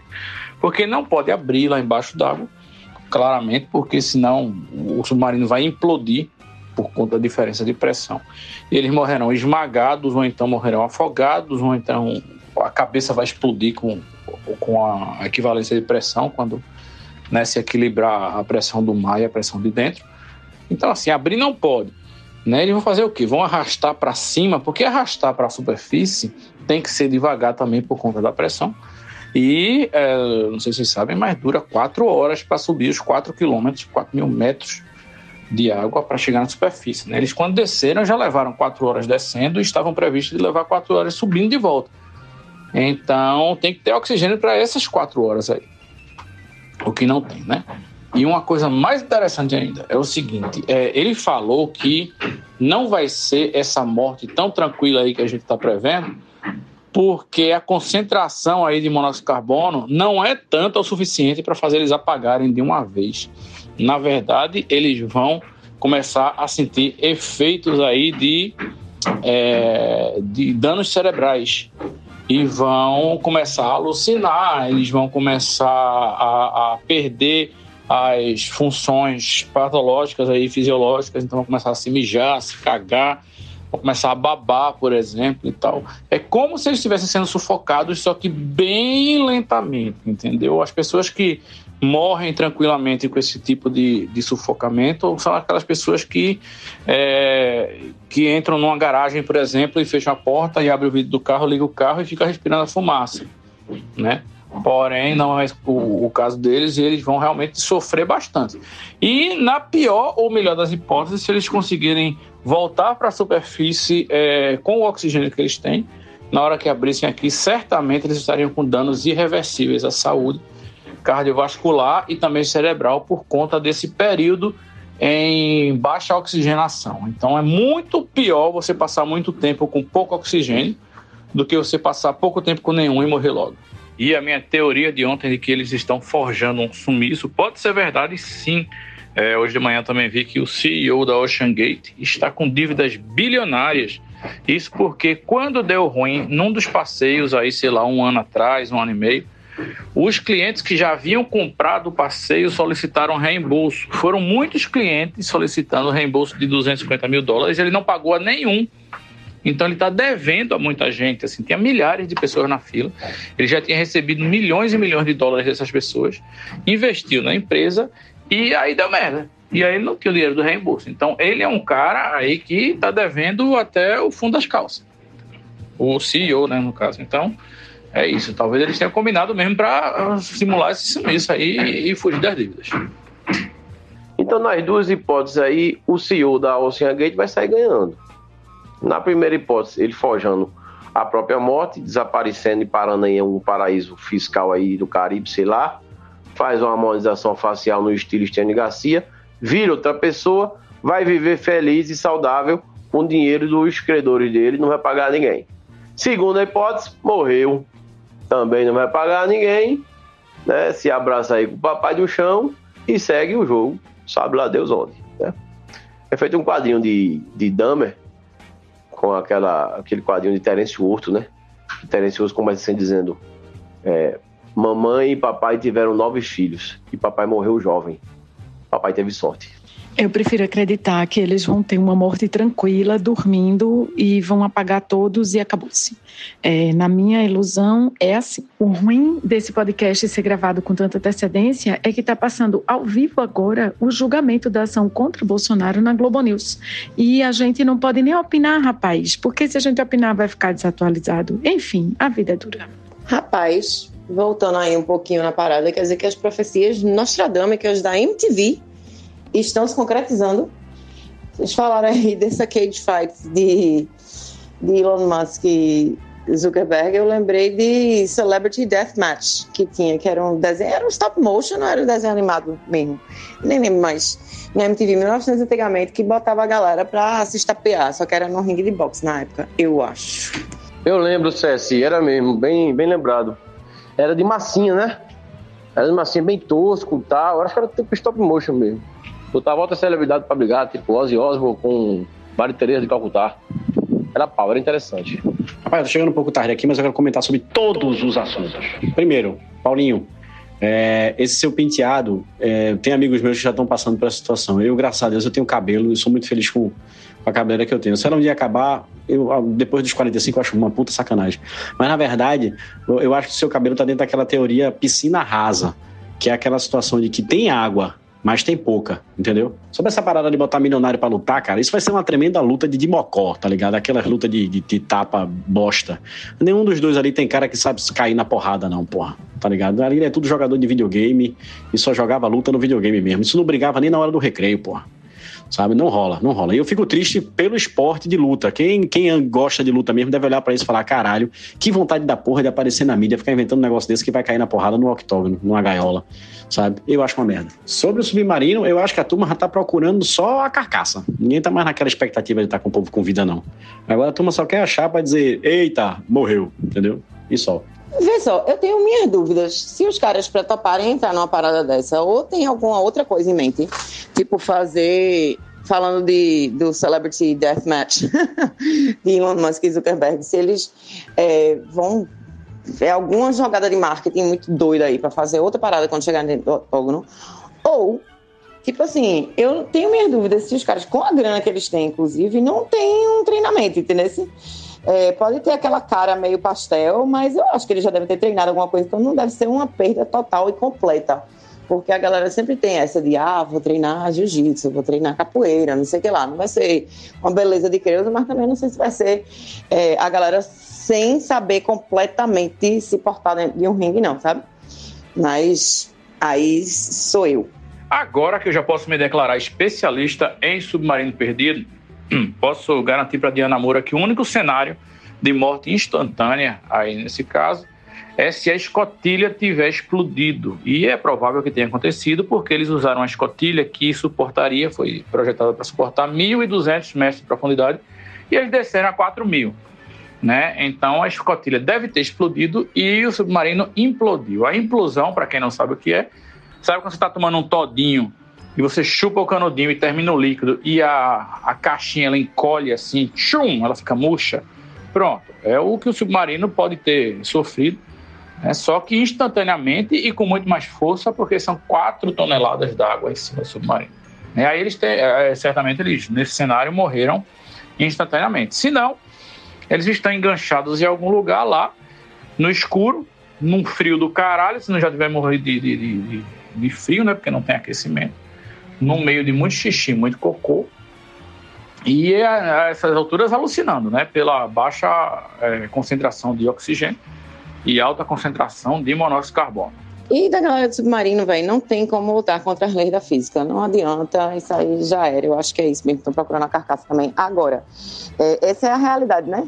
Agora, não duvido nada que vão dar um, um, um, twist aí na narrativa do negócio e pegar os caras que tinham esse dinheiro todo e vão lançar a ideia de que morreram como vikings, destravando, como é? Desbravando novos espaços oceânicos, não sei o que lá, tererê, tererê, tiveram seu funeral ao mar como pessoa. Ah, se fuder, velho, e não como um bando de imbecil que vai fazer um negócio desse em vez de dedicar essa grana, por exemplo, a desbravar outros espaços sociais. Bem, é isso, né? Vai ter essa, essa fake newsada da paralela, com certeza, não tenho a menor dúvida que o povo vai, vai construir uma narrativa em torno dos caras, mas quanto a lutar contra a pressão, tem mais essa não, vai. Já foi. Mas, minha gente, é, é, é muito descarada a burrice dessa galera da Ocean Gate, porque o povo do resgate está dizendo que se o submarino fosse laranja, e pô, faz todo sentido, a caixa preta de avião é laranja, bote salva-vida, né, que fica boiando no mar para salvar as pessoas, é laranja, porra toda laranja. Só que o submarino é branco, então assim, no fundo do mar, ele é praticamente invisível. E na superfície, ele se confunde com, com a espuma e com o reflexo do sol na água, então também fica impossível, virtualmente impossível de achar. Bastava pintar de laranja que as chances de encontrar já subiriam 50%. Dito isso aí que eu falei, e com o adendo do áudio de William que chegou depois, é, eu sou da turma de Diana Moura, que preferiria que a escotilha tivesse explodido ou que eles tivessem morrido de forma rápida. Não precisa do sofrimento, né? Mas também não precisava de uma narrativa botando a galera no topo do mundo. I'm the king of the world! Vou descer no comprimido de Poseidon né? Sobre a notícia que eu mesmo trouxe aí da luta, eu acho que Zuckerberg e Elon Musk vão anunciar uma parceria depois da luta. Né? Eles, eles são sócios aí em alguma startup de clonagem de pessoas. Né? E a ação é justamente essa: eles vão botar clones deles mesmos para lutarem até morrer e arrancar braço, arrancar perna, caralho, isso aqui para mostrar como o clone aí é de alta qualidade, todo mundo vai ser enganado pelo clone, e o clone é de alta resistência também, porque vai durar muito na luta. E aí, no final, quando só tiver os dois corpos lá, aparecem os dois reais para anunciar aí essa startup, essa aventura deles, essa sociedade de clonagem humana, clones de alta resistência que, que, enfim, vai ser, se for isso, vai ser uma ação muito genial de marketing. E eu ainda acho que eles vão subir ao ringue, né, o octógono, e quando tiverem um de frente, de frente para o outro, sem camisa, com dorso nu. Vai subir assim do chão uma torre e vai sair um tabuleiro de resta 1. E eles vão duelar ali no resta 1 durante alguns minutos e mostrar ao mundo todo que esse jogo, tão esquecido, tão vilipendiado, ainda é um jogo a ser valorizado. E depois vão lançar aí um resta 1 é, digital e vão ser felizes para sempre. Eu falei mais cedo das, das profecias nostradâmicas de da MTV, mas também tem as profecias nostradâmicas do, dos Simpsons, né? Que parece que rolou um episódio aí de uma galera, Homer, que foi, não sei qual era o contexto do episódio como um todo, mas pegaram o submarino para ver o destroço do Titanic e chegaram lá, começou a acabar o oxigênio. E aí? E sobre a suadeira do Liamba, eu fiquei curiosa para saber como é que vai medir quem suou mais, tá ligado? É o quê? Tira a roupa e espreme para ver de quem sai mais água? E, tipo, a galera pode ir de, sei lá, macacão de manga, saca? O suor que pingar no chão, como é que vai ser contabilizado? Entendeu? Porque eu sou dessas que sua muito em toda e qualquer circunstância ever, mas aí é aquela pingando para todo lado, saindo, escorrendo. Então, tô, tô curiosa para saber como é que vai ser definido isso aí. Já sobre a Guerra dos Clones, eu não sei exatamente se seria é, clones em carne e osso ou talvez o lançamento de uma parada holograficamente super real. Sei lá, né? Gente, é, trazendo um assunto aqui que eu não sei o assunto completo, mas como a gente é bom nisso também, trazer o assunto com a informação toda, vocês viram que apareceu um BO novo aí nessa história da herança de Gugu Liberato, velho? Eu tava lendo assim, só passando as notícias, parece que apareceu um cara, tava rolando tipo uma uma, uma sessão já para definir algumas coisas do testamento, não sei o que é um pau da porra, e apareceu outro filho, velho, de Gugu. Um cara aí parece que tem uns 48 anos, tá não sei o quê. Aí pediram exumação do corpo, tá não sei o quê. Vai entrar outro cara na parada aí do cacete. Diga aí, velho. Aí vão dar uma remexida em Gugu aí, de novo. Vão tirar o rapaz aí para fazer um. Acho que um teste de, de DNA no, no defunto. Que doideira da porra, velho. Diga lá. É muita gente afim da grana de Gugu. Eu acho que a companheira Cecília Meira trouxe uma questão importantíssima para esse concurso do Liamba. Como vão medir quem suou mais? Esse é um dado super relevante. E Gugu, coitado, todo dia aparece um filho, uma ex-mulher, um ex-marido, um ex-companheiro. Enfim, tá difícil, viu? Ainda bem que ele tem muitos dinheirinhos. Atenção, Cecília Meira. Eu liguei lá pro Liamba agora eles me informaram que a aferição aí na competição de suadeira será da seguinte forma: as pessoas que se candidatarem irão receber um lençol. E aí a pessoa tira a roupa e se enrola nesse lençol. Todo mundo vai dançar as 10 músicas enrolado no lençol e ao final o lençol será espremido no balde. Certo? E aí o balde que tiver mais suor dentro ganhou a competição. Meu Deus do céu.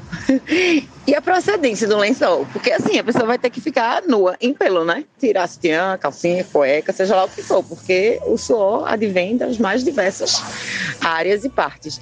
E também pode ter uma alma cebosa que já chega de cabelo molhado, né? Vai já tomar do banho pro negócio para jogar o cabelo ali em cima do lençol e já dar uma molhadinha.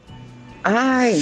Os lençóis serão novos e da marca Artex, certo? E todos brancos, inclusive, para que a competição seja justa e igual para todos. Eu vou ligar lá para explicar para eles que não preciso espremer o lençol na bacia, é simplesmente pesar o lençol antes e pesar o lençol depois.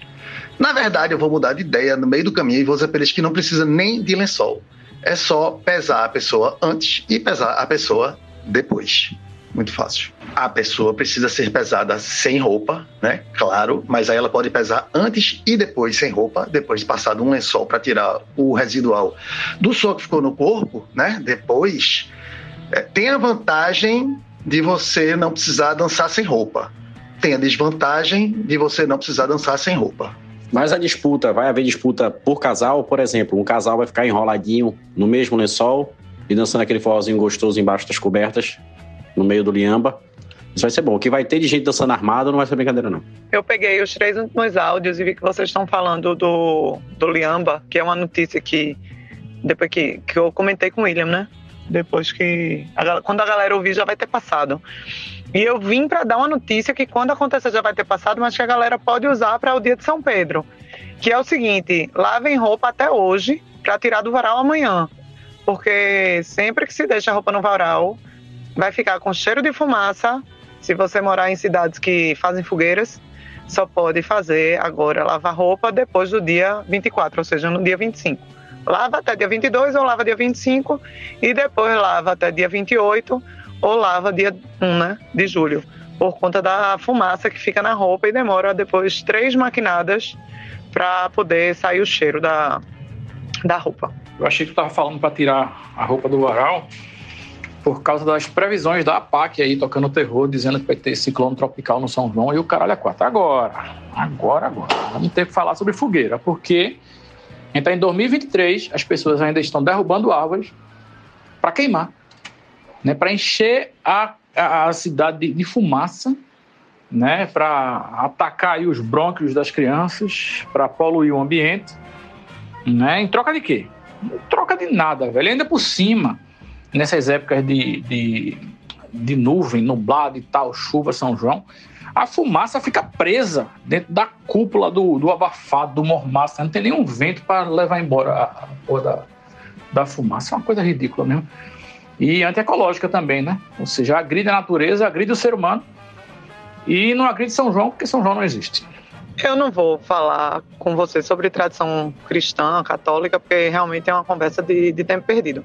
Agora, realmente, sobre a rinite, era outra dica que eu tinha para dar, que é fechem todas as janelas e portas dos quartos. Depois que eu passei a fazer isso, é, a gente pode chegar com a fumaça que for, mas quando entra no quarto para dormir, o quarto está lá protegidinho, totalmente livre do cheiro de fumaça e você consegue pelo menos dormir sem, sem aquela, aquela fumaça que fica pairando na cidade toda. E para os muito alérgicos, já faz uma profilaxia, né? Dois, dois, três dias antes já começa a usar aquele Nasonex, aquele Avamis básico, já toma um antialérgicozinho, uma desloratadina, um polaraminizinho, para já ir, já ir melhorando a situação da inflamação, né, de quem já tem naturalmente, para quando chegar nessa hora não se lascar tanto. Ó, aí tu falando a meu favor, não era mais fácil abolir fogueira e pronto? Proibia, velho, feito... Se bem que, porra, proibiram carroça e continuam as carroças aí com os cavalos se fudendo, né? Então proibição não leva nada. E agora com vocês, recadinho da pessoa ouvinte. O nosso ouvinte ansioso que já vem dando dica, viu? E hoje ainda é quinta-feira.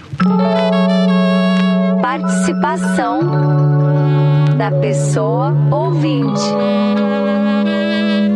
Fala galera do Conversando Água, os fogos estourando, os fogos estourando. Pode estourar fogo mais não, por causa dos cachorros e das crianças e dos autistas. É... Então, aproveitando a quinta para mandar a dica da sexta, já que ninguém tem ordem nesse negócio mesmo, é uma zona. É, e aproveitando o mote da semana, que é essa Odisseia dos Bilionários ao centro da Terra, né? ao fundo do oceano, né? o conhecido submarino de Schrödinger. É, eu queria indicar para vocês aí o Manual do Mundo. Vocês procurarem lá do Iberê Tenório. Quem não conhece o Iberê pode dar uma sacada aí no YouTube. Manual do Mundo. O Iberê fez com as suas próprias mãos um submarino que funciona, tá, gente?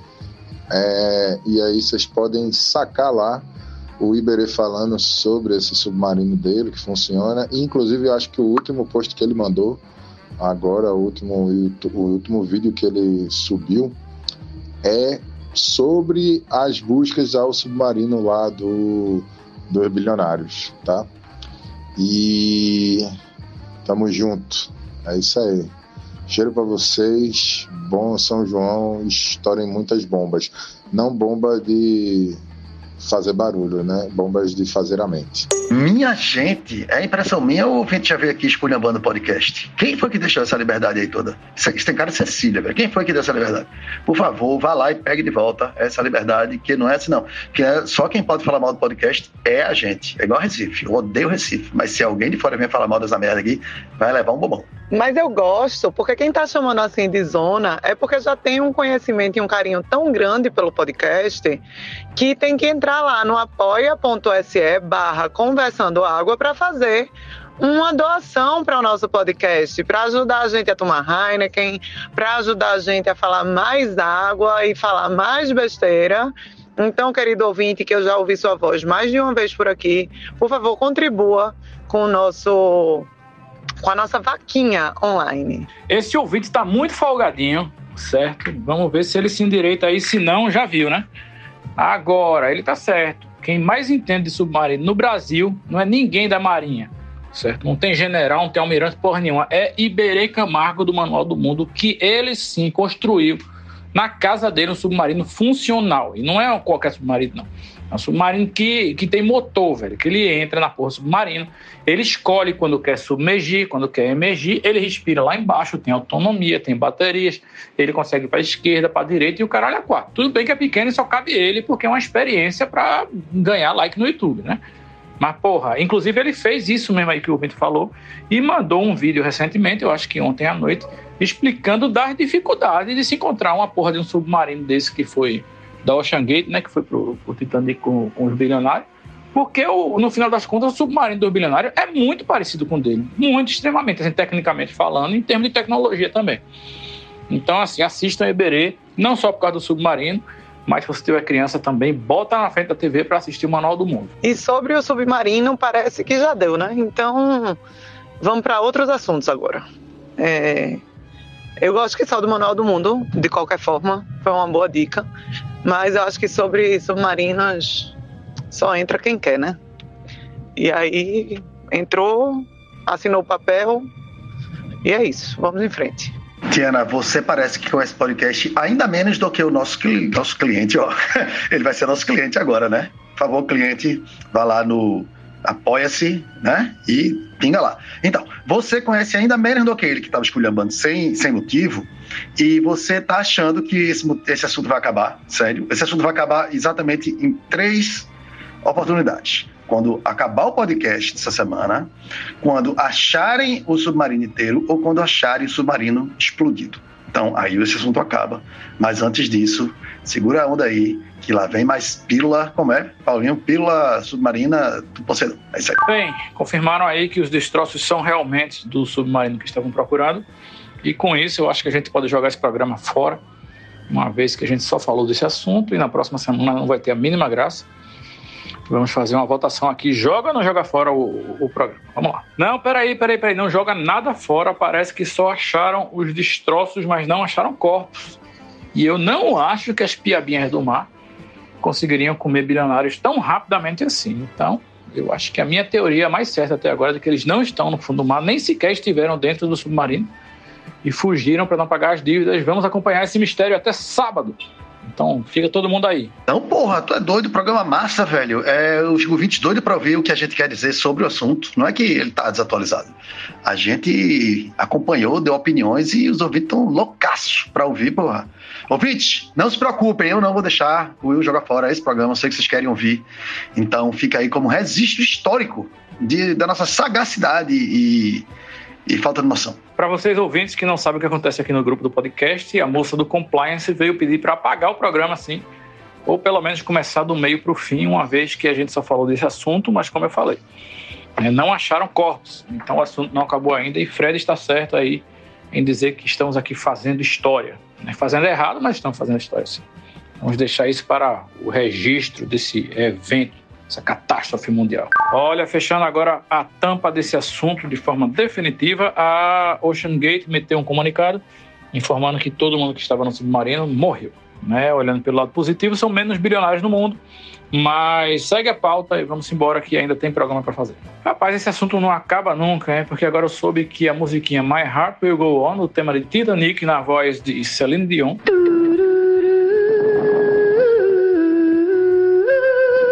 entrou para o top 100 do Spotify esses dias e chegou no 12 lugar, o que é um grande feito para uma música ruim, chata e velha como essa. Né? Mas as pessoas realmente, eu acho que usaram como trilha para acompanhar os noticiários e ler as notícias, porque bombou a música e alguém sai ganhando sempre com a morte dos outros, né? Impressionante. Porra, velho, distraído aqui, tu falou ruim, chata e velho, eu achei que tu tava falando de uma tia minha, já ia perguntar se tu conhecia. E atenção!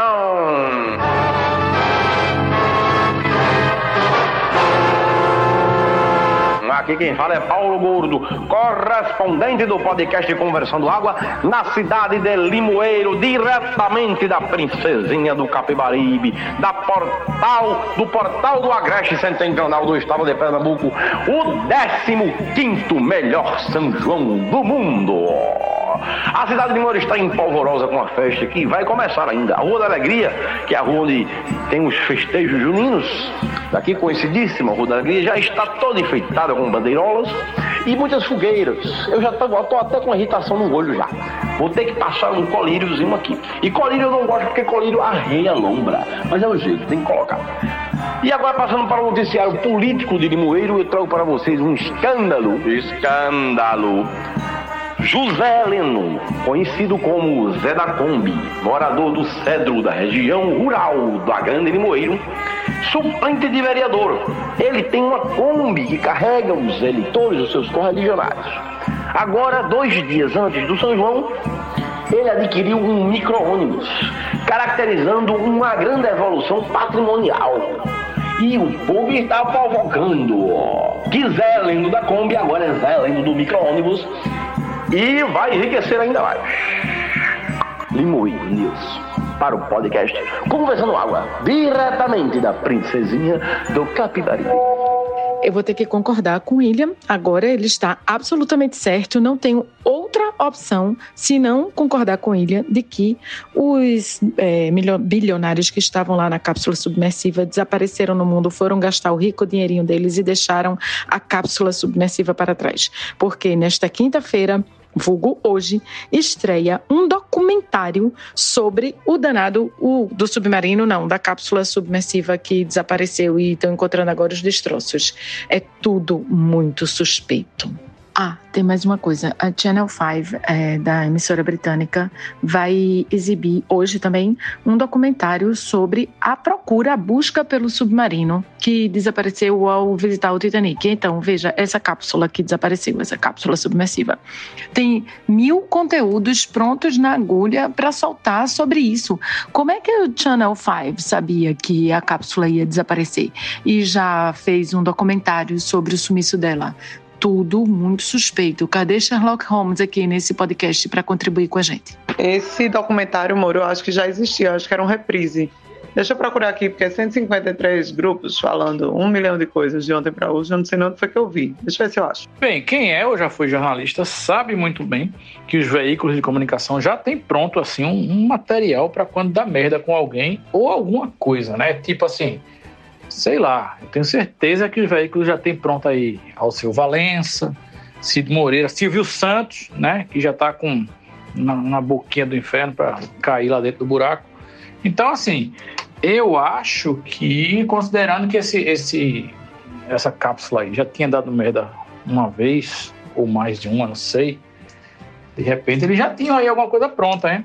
E aí só fizeram lançar. Porque a galera é muito esperta e muito rápida. Agora, né? Esse documentário aí, eles não estavam botando fé nenhuma e agora vai bombar essa porra. Eu acho que vai concorrer ao Oscar no próximo ano, inclusive. Capaz das pessoas que simularam a própria morte serem produtores executivos aí, vão faturar até nisso. Já pensou? Se o documentário estava pronto, foi só uma questão de timing. Era para eles terem afundado antes do documentário ser lançado. Eles erraram uma besteirinha na data de afundar o submarino. Ei, segura a chapa que tem participação da pessoa ouvinte. Tratem bem a ouvinte. Participação da pessoa ouvinte. Ô galera, eu acho que é melhor vocês não abaixar esse curtir pelo celular. Eu tô falando sério, velho. Vocês não acreditam em mim, mano. Meu áudio tá retu. Agora, mano, eu, eu, eu nunca mais vou. Eu, eu, retu, retu, retu, retu, retu,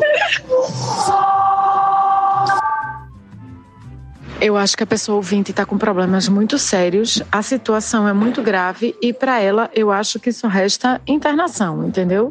Eu estou aqui fazendo já o atestado para ela poder se internar. Eu espero que o plano de saúde cubra, porque não tem outra saída na vida dessa pessoa senão se internar numa clínica psiquiátrica. Rapaz, essa pessoa ouvinte me lembrou as viagens quando a gente cheirava aquele loló gostoso e ficava.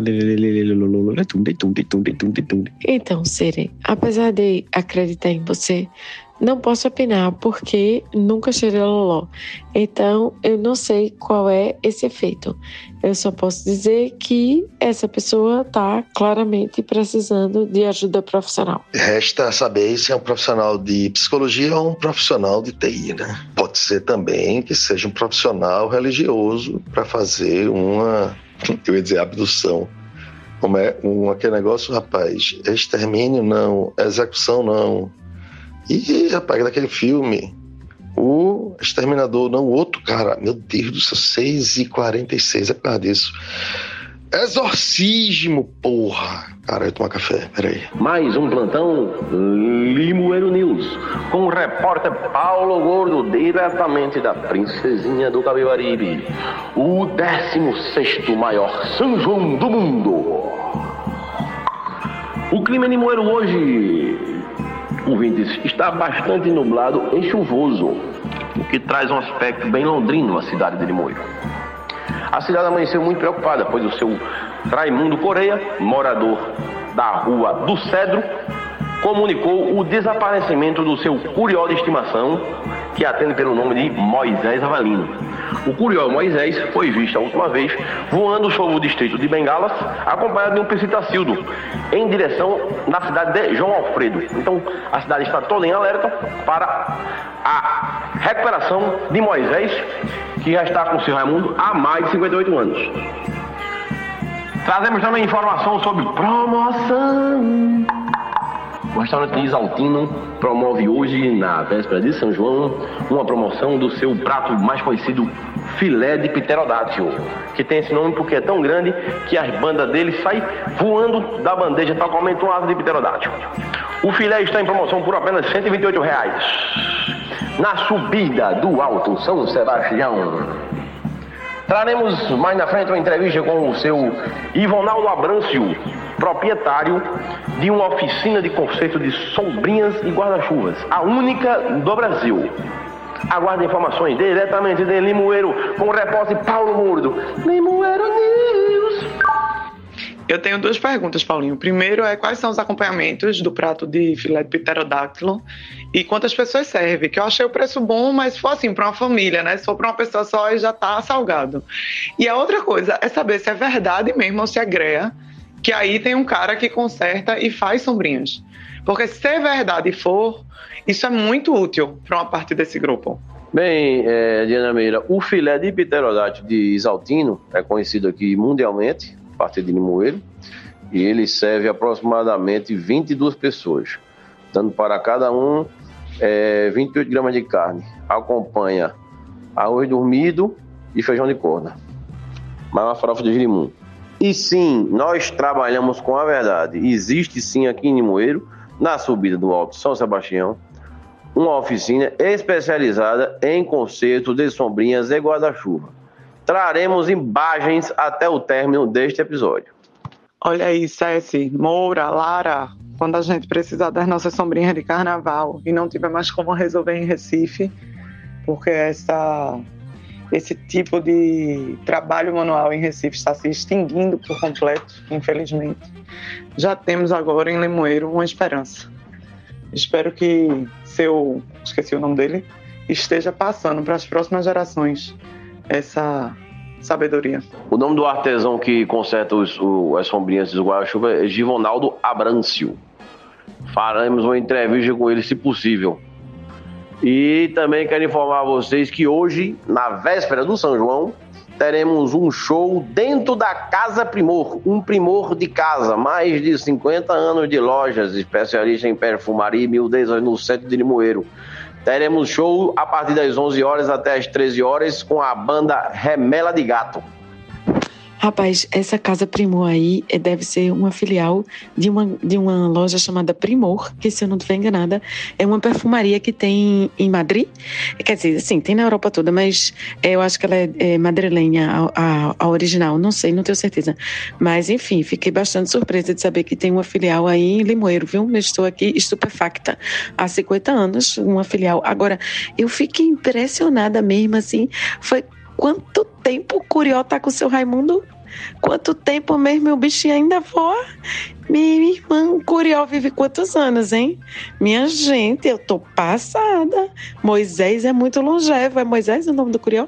Ô, Diana, eu já estive por mais de uma vez aí no eixo Limoeiro-Passira, que é onde acontece aí o São João do Paulinho Gordo, né? E eu posso afirmar para você que esse lugar ele tem propriedades mágicas, onde o tempo não passa. Né? Parece que o negócio parou ali. Você entrou ali, o seu relógio para de funcionar e só, só volta quando você sai ali da, da região. Então, não me admira aí que o, o Curió tenha ficado tantos anos e ainda voe, porque para o Curió, ele ainda é jovem, né? ele ainda tem poucos anos de idade, assim como todo mundo lá em Limoeiro ou Passira. Então, acho que a gente devia reforçar aí nossa ideia do nosso São João fora de época e seguir para lá e fingir que estamos no São João em qualquer momento do ano e passarmos aí dias deliciosos no latifúndio aí da, da família de Paulinho Gordo.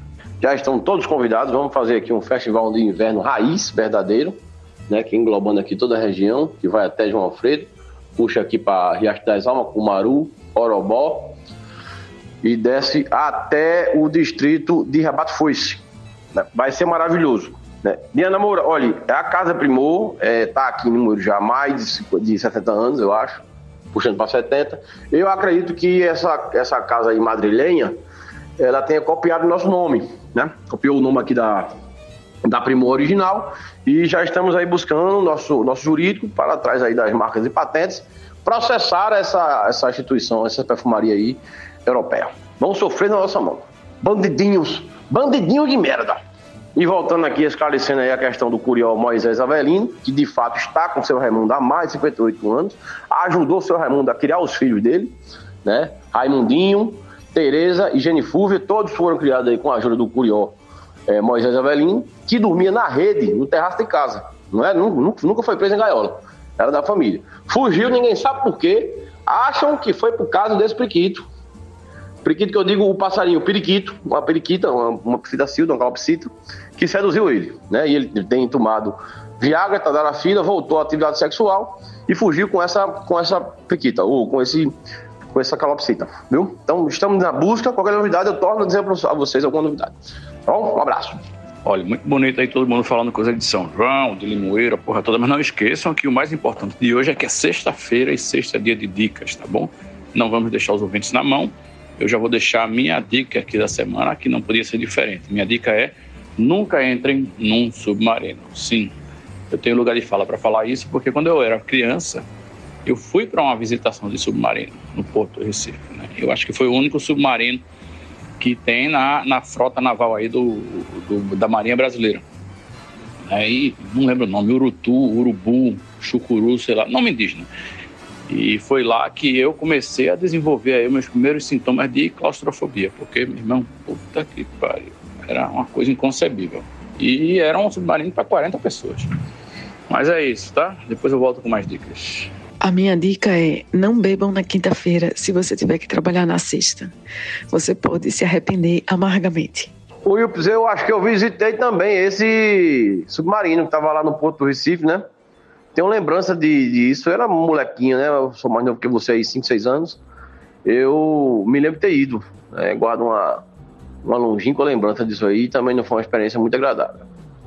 E Diana, olha, aqui tem a nova sexta, tem que beber. Eu bebi, eu enchi o, o, o, oiti de cerveja ontem aqui, estou novo zerado hoje. Por quê? Porque sou jovial, porque tomo drogas e porque consumi água. É isso aí. E tem uma dica, viu? E minha dica é uma dica seríssima. Vamos aproveitar que começou o inverno aqui no hemisfério sul. O inverno promete ser chuvoso aqui na nossa região. E vamos passear, fazer turismo em Pernambuco, no interior de Pernambuco. Limoeiro contém uma rede hoteleira maravilhosa e 60 pontos turísticos. Dá para visitar o Cristo, o menor braço do mundo. Dá para visitar uma jabuticabeira centenária lá em Rebato Foice. Dá para visitar a passagem molhada, que é uma coisa linda, para uma pontazinha para dentro do rio Caparibe. Muita coisa. Dá para você dar um pulo também em Santa Cruz do Caparibe, em Toritama, para comprar umas calças jeans.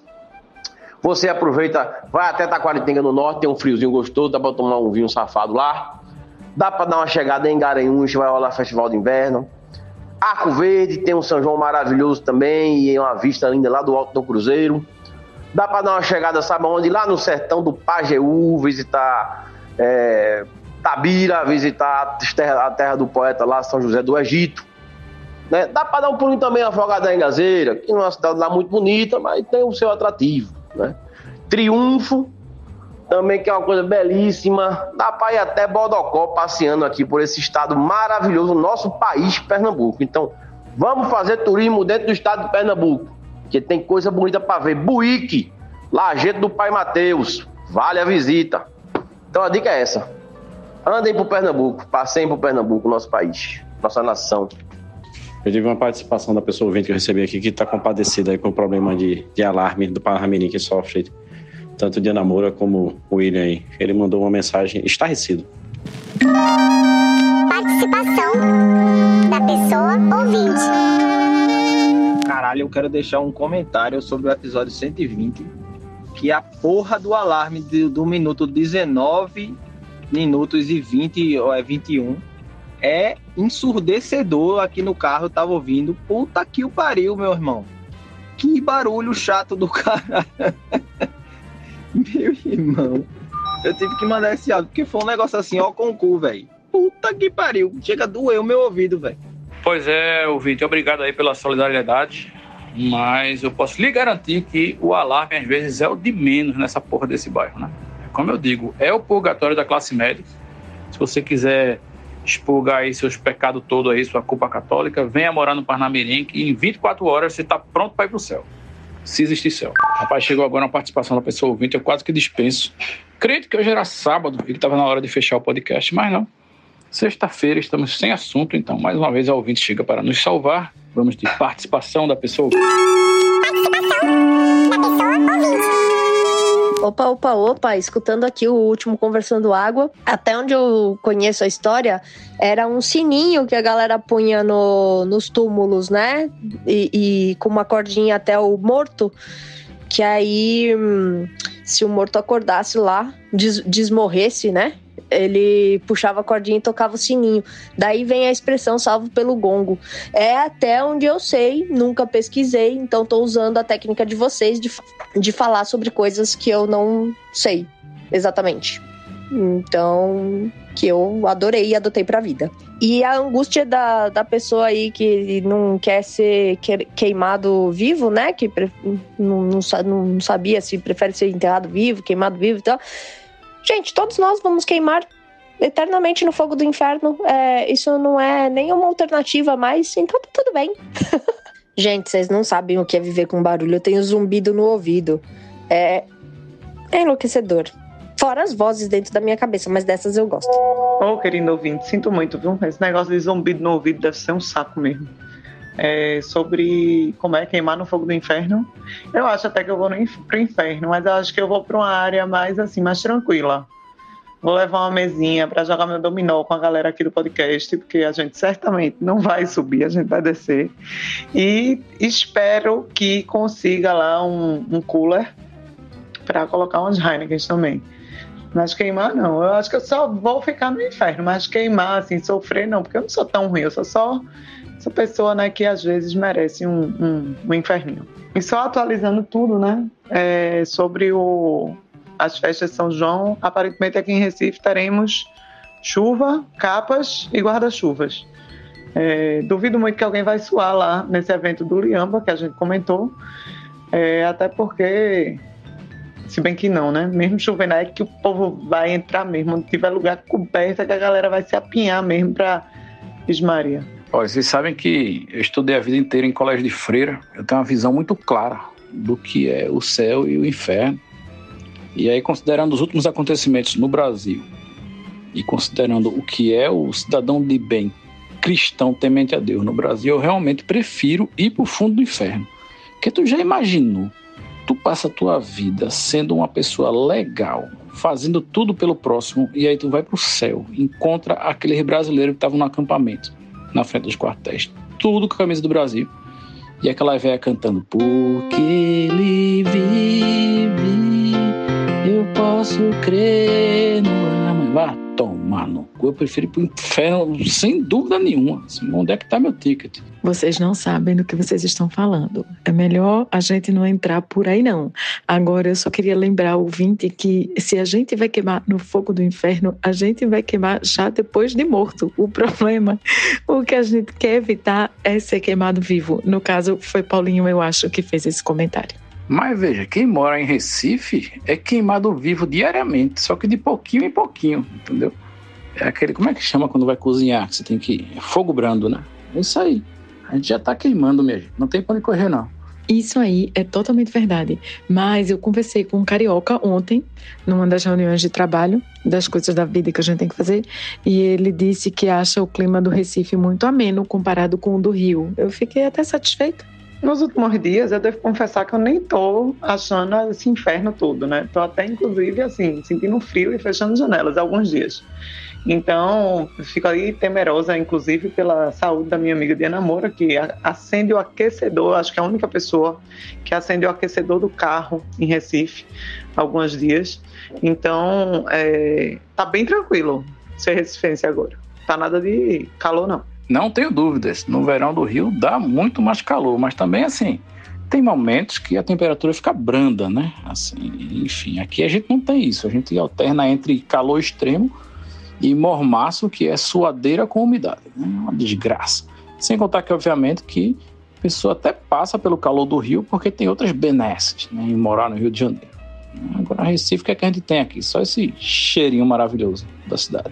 Rapaz, qual a beleza de morar no Rio de Janeiro? Que você tá atravessando uma avenida, pode entrar num tiroteio, violência do caralho. A não ser que você seja muito rico e privilegiado. Rapaz, tô preferindo meu Recifinho, viu? Que no máximo você leva o seu celular, uma coisa assim básica, mas você não tá o tempo todo fugindo de um tiroteio. Ah, pois pode morar, viu? Lá no Rio de Janeiro. Eu mesmo não queria, não. Agora, de fato, eu tô usando uns casaquinhos mais reforçados esses dias, amigas. Amiga, eu tô usando uns casaquinhos assim, daqueles bem deliciosos, bem quentinhos, bem fofinhos. Só tô vendo, se esse negócio de home office. Não tô ligando aquecedor do carro, não, né? Porque home office. Eu até esqueci de comentar aqui nesse podcast que é o seguinte: é, no Brasil tem uma, uma lenda, que não é uma lenda, não, porque é verdade, mas disse que no Pará, por exemplo, o povo marca os compromissos de acordo com a chuva, né? Que tem uma chuva que cai todo dia lá. Diz que todo dia, entre três e meia e quatro e meia da tarde, cai um toró e o povo marca, ah, vai ser antes da chuva, depois da chuva, não sei o que e tal. E todo mundo se prepara já para essa horinha no, no meio da tarde cair esse toró mesmo e pronto. Já é uma tradição e é verdade essa história. Aí tem um, um cara é, que ele é pai de uma criança lá da escola de leite que veio do Pará, pra, foi transferido para Recife. Ele disse: meu irmão, Recife é muito pior do que o Pará. Porque pelo menos o Pará, a gente sabe que naquele momentinho vai cair o toró. Recife pode cair toró a qualquer hora. Então, assim, você acorda, a cidade tá debaixo d'água, a porra toda alagada, você acha que não vai conseguir ir para lugar nenhum, que a criança não vai para escola, que você não vai para trabalho, caralho. Beleza, dá 8 e meia da manhã, 9, maior sol, a cidade funcionando, não sei o que e tal. Aí chega depois do almoço, cai outro toró da porra. E hoje é um dia que tá assim, entendeu? O chuvisca, chuvisca, muito sol. Aí você sai de casa, saiu de casa no meio do caminho, toró do caralho, tempestade, ciclone tropical, porra toda. Aí você volta para casa, aí sol de novo, entendeu? Assim, é a maior bipolaridade climática já registrada pelo ser humano. Rapaz, é por isso que eu não falo mal da APAC. Como a gente vai falar mal da APAC se a gente é testemunha que o clima do Recife fica fazendo pegadinha com a gente e com a APAC o tempo inteiro? Isso só pode ser de propósito. Não, pô, a PAC é lamentável, né? Quem já passou algum tempo num, lugar um pouco mais desenvolvido do que o Brasil sabe que a- as previsões meteorológicas são incríveis. Assim. O cara ah, sai dizendo lá que região da cidade vai, vai chover, o quanto vai chover, qual é a cor do pingo, a grossura do pingo e durante quanto tempo vai chover. Não é piada, não. Sai mesmo assim, você faz, porra, eu vou pra, sei lá, a região oeste da cidade. Ah, lá vai chover entre duas duas e meia, mais ou menos. Vai ser muito, vai ser pouco, vai ser isso. E aí eles até, tipo, às vezes, dependendo das condições, dizem "Ah, a estação do metrô não vai abrir, ou vai ficar fechada de tantas, tantas horas aí, ou sei lá, as escolas vão sair mais cedo. Enfim, eles fazem toda uma programação aí de acordo com as previsões climáticas, né, provando que sim, é possível né, você ter algum tipo de, de precisão nesse tipo de coisa. É que a gente é muito primitivo nisso mesmo e fica confiando ainda no cacique e cobra coral. Rapaz, eu dizer que cheguei atrasado, mas, porra, vocês estão tão demais. 60 áudios por minuto. Porra, eu falo. Então, não tô nem atrasado, não. Vocês é que fizeram muito áudio, então lá vai. É, ouvinte, é, tinnitus, né? Eu tenho esse negócio e é um negócio desagradável, viu? O tempo inteiro. Putz, grilo, né? É isso, né? Que tem tinnitus? Responda na próxima semana. E, Diana, sério? Sério, Diana. Tu vai pro inferno e tu acha que vai ter Heineken lá? É isso mesmo? Tu vai estar tomando polar lá, porra. É o inferno. Eu é que vou estar tomando Heineken lá, porque é o inferno. Entendeu? Então é assim que funciona. Não, é, vou pro inferno tomar Heineken. Coitada de tu. Não, é assim não que funciona. E é isso, Moura. É, o William tá certo. o- os caras são profissionais. Se é pra chutar, deixa que eu chuto. Me dá dinheiro. Joga um dinheiro aí na minha conta que eu fico inventando clima qualquer hora. Os caras estão na, empresa, estão ganhando dinheiro. É pra acertar essa porra, velho. Oxi, mas né, foda. 2023, ficar errando chuva. Ah, sei não. Mas, Fred, a beleza disso tudo é que o dominó a gente vai estar jogando junto. Tu toma da minha da minha Polar e eu tomo da tua Heineken, tá tudo certo, amigo. É por isso que existem os amigos. É não, menina, a gente vai estar ouvindo isso aqui, ó. Pergunto e repergunto novamente pro meu coração. Será amor? A gente vai estar ouvindo isso e o Dominó vai estar faltando uma pedra que a gente nunca vai saber qual é. E a, e a cerveja vai estar choca. É inferno, inferno é isso, velho. Adoro. Morro de ciúme ao ver você dançar com outro alguém. Reclamo e ignoro essa situação, não me faz bem. Maravilhosa, Eliane, a rainha do forró, não é? Rapaz, Fred não sabe brincar, não. Ele podia dizer assim: a cerveja vai estar quente, mas não, ele disse: a cerveja vai estar choca. Tipo, impossível de tomar. É o inferno, né? É o inferno. Agora a gente vai estar junto, esqueci de dizer isso. Isso é importante, então a gente vai estar bem. Isso é o que importa. Fazendo nosso podcast para nós mesmos. Vê que maravilha. Na verdade, o, o castigo das outras pessoas é ter que passar a eternidade ouvindo o nosso podcast. E a gente, na verdade, vai ser um instrumento. Pode ser até que bote uma cerveja gelada lá, porque a gente está trabalhando no inferno, fazendo podcast para as pessoas ouvirem eternamente. Então, você ouvinte que quer colaborar com a nossa ida pro inferno melhorzinho, né? Que a galera compra terreno no céu. A gente tá, tá de boa. De repente, de ter que ir pro inferno, nesse caso. O inferno só para essa besteira que a gente fala, né? Porque a gente não faz nada de mal mesmo. Mas aquele inferno melhorzinho, aquele inferno com upgrade. Aquele lugar ali onde já tem uma Heineken gelada, sem ser choca. Entra aí no apoia.se barra conversando água e faz uma doação para a gente ter o nosso inferninho. Quero colocar uma questão aqui, já nos 45 do segundo tempo do podcast, que é o seguinte: quer dizer, mentira, né? Hoje é sexta, porra, só acho que hoje é sábado, mas enfim. O que é que é melhor? O inferno com cerveja polar, choca e quente ou o céu sem cerveja nenhuma? Aí tem que ir pro céu, né? Porque cerveja choca e quente é foda. Enfim. Mas eu acho que o céu é sempre melhor, né? De toda forma. É você saber que você fez o bem durante sua estadia aqui neste plano. Eu não sei para onde é que a gente vai, nem se a gente vai para algum lugar. Mas essa minha brincadeira de ir pro inferno é um inferninho legal. Não é inferno mesmo, não. De quem fez coisa ruim, não. Limoeiro News. O crepúsculo desce sobre a princesinha do Capibaribe, o 16 melhor São João do mundo. Na Praça da Bandeira, tomando a cerveja na rua, os pardais defecam sobre todo o automóvel que passa. As algarobas estão floridas. O, a terra está coberta daquela relva maravilhosa. É simplesmente, ó. Tá, tá, tá. É Limoeiro, o 18 melhor São João do mundo. Rapaz, eu sei que o Will vem tentando já há muito tempo, tá difícil, mas o ano que vem a gente tem que fazer programa ao vivo de podcast em Limoeiro, diretamente do Agreste Pernambucano. Eu acho que estamos comendo mosca aí nessa parada, porque me parece ser o melhor lugar possível. Me parece. E realmente essa pergunta aí, como Dina falou, é retórica, porque polar, choca e quente nem é cerveja. E olha que sou eu que estou dizendo isso. Então, realmente, pergunta se torna, né? Então, sem cerveja e sem cerveja, melhor sem cerveja. Aí também veja, depende de, né? Você quer estar com seus amigos ou você quer estar sozinho? Essa é a pergunta real, porque se você quiser ficar sozinho, vai pro céu. Se quiser estar com seus amigos, vai pro inferno. Essa é a pergunta real. Eu acho que se eu vou pro céu, né? Porque eu sou uma pessoa legal, eu vou pro céu. E o céu é um lugar bom, onde eu vou me sentir bem. Então, São Pedro sabe que o céu só pode estar cheio de amigo meu, porque senão, de que, que adianta ir pro céu? Ficar lá entediada.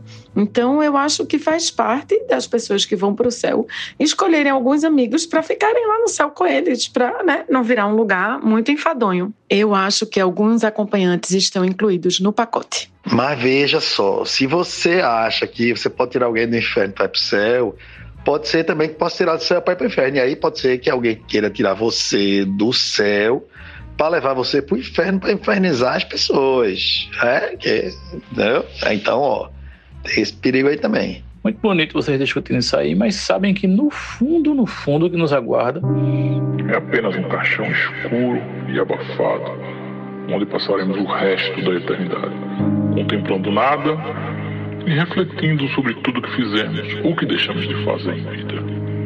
Eu acho que é isso. Por isso que eu prefiro a cremação. Ah, sim, mas eu prefiro a cremação também. Tô falando é do espírito. Pra onde é que o espírito vai? Então, o espírito não vai pra canto nenhum, porque ele não existe, né? Então é isso. Assim, é- sabe computador quando você desliga? Sabe? Pronto, é o mesmo negócio aí. É o chinelo, é o chinelo dela, é o chinelo, é o chinelo dela. A sola do chinelo dela é que é danado pra chiar. Pois é, começando água sábado de São João de manhã. Hoje é dia 24. As festejos juninos estão com a porra aqui, né? Tirando a chuva, mas vamos para as dicas que eu esqueci de dar ontem. E são três dicas, agora uma baciada de dicas. Primeira dica é não vá para a Rússia, certo? Muito menos para Moscou, que o bicho está pegando lá. Ainda não sei direito o que é é, mas parece que, que Putin está escondido. Para Putin se esconder, a merda está cobrindo, certo? Então dou uma dica aí, troque sua passagem, não vá para Moscou, vá para qualquer outro lugar. Quer dizer, qualquer não, né? Escolha com sabedoria. Eu tô aqui há 20 minutos esperando as outras duas dicas. Enquanto elas não vêm, eu queria dizer só apenas duas coisinhas. Uma é o Will tá certo, tá rolando algum rolê aleatório muito bizarro na Rússia, que parece que um pedaço do exército se voltou contra o próprio exército russo. Então parece que é fogo interno ou fogo amigo, como dizem. E essa noite não teve quase fogueira, né? Choveu tanto esse São João que não teve muita fogueira, não teve fogos, não teve nada, só teve chuva mesmo. Assim, se alguém queria acender a, fogueira, São Pedro apagou. Então, para a renite da galera, deu tudo certo. E começou o alarme aqui em casa, eu já comecei a me irritar.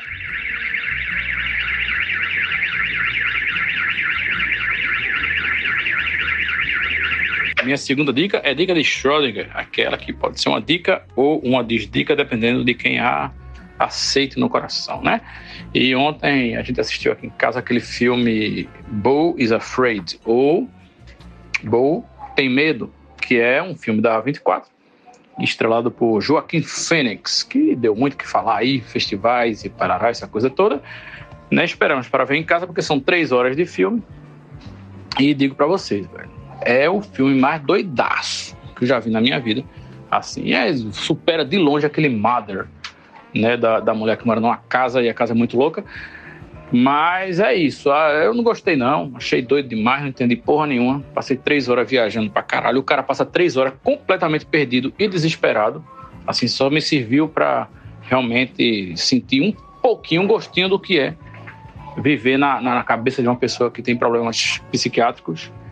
Né? Não sei, enfim. Talvez seja spoiler, talvez não seja, porque não tem como eu saber.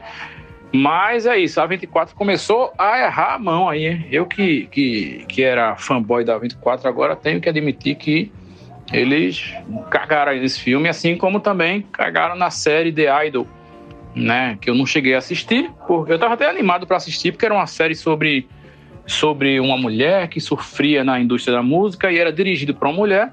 Mas depois de 80% da série filmada, a diretora pulou fora, não sei exatamente por quais motivos, e colocaram é, um homem para dirigir. O cara refez a série e realmente a série está tomando aí cancelamento à torta e à direita porque dizem que é muito gratuita e muito um, visão machista das coisas e assim por diante. A 24 vacilou também com a HBO e eu nem vou me dar o trabalho de assistir. Aguardem a terceira dica.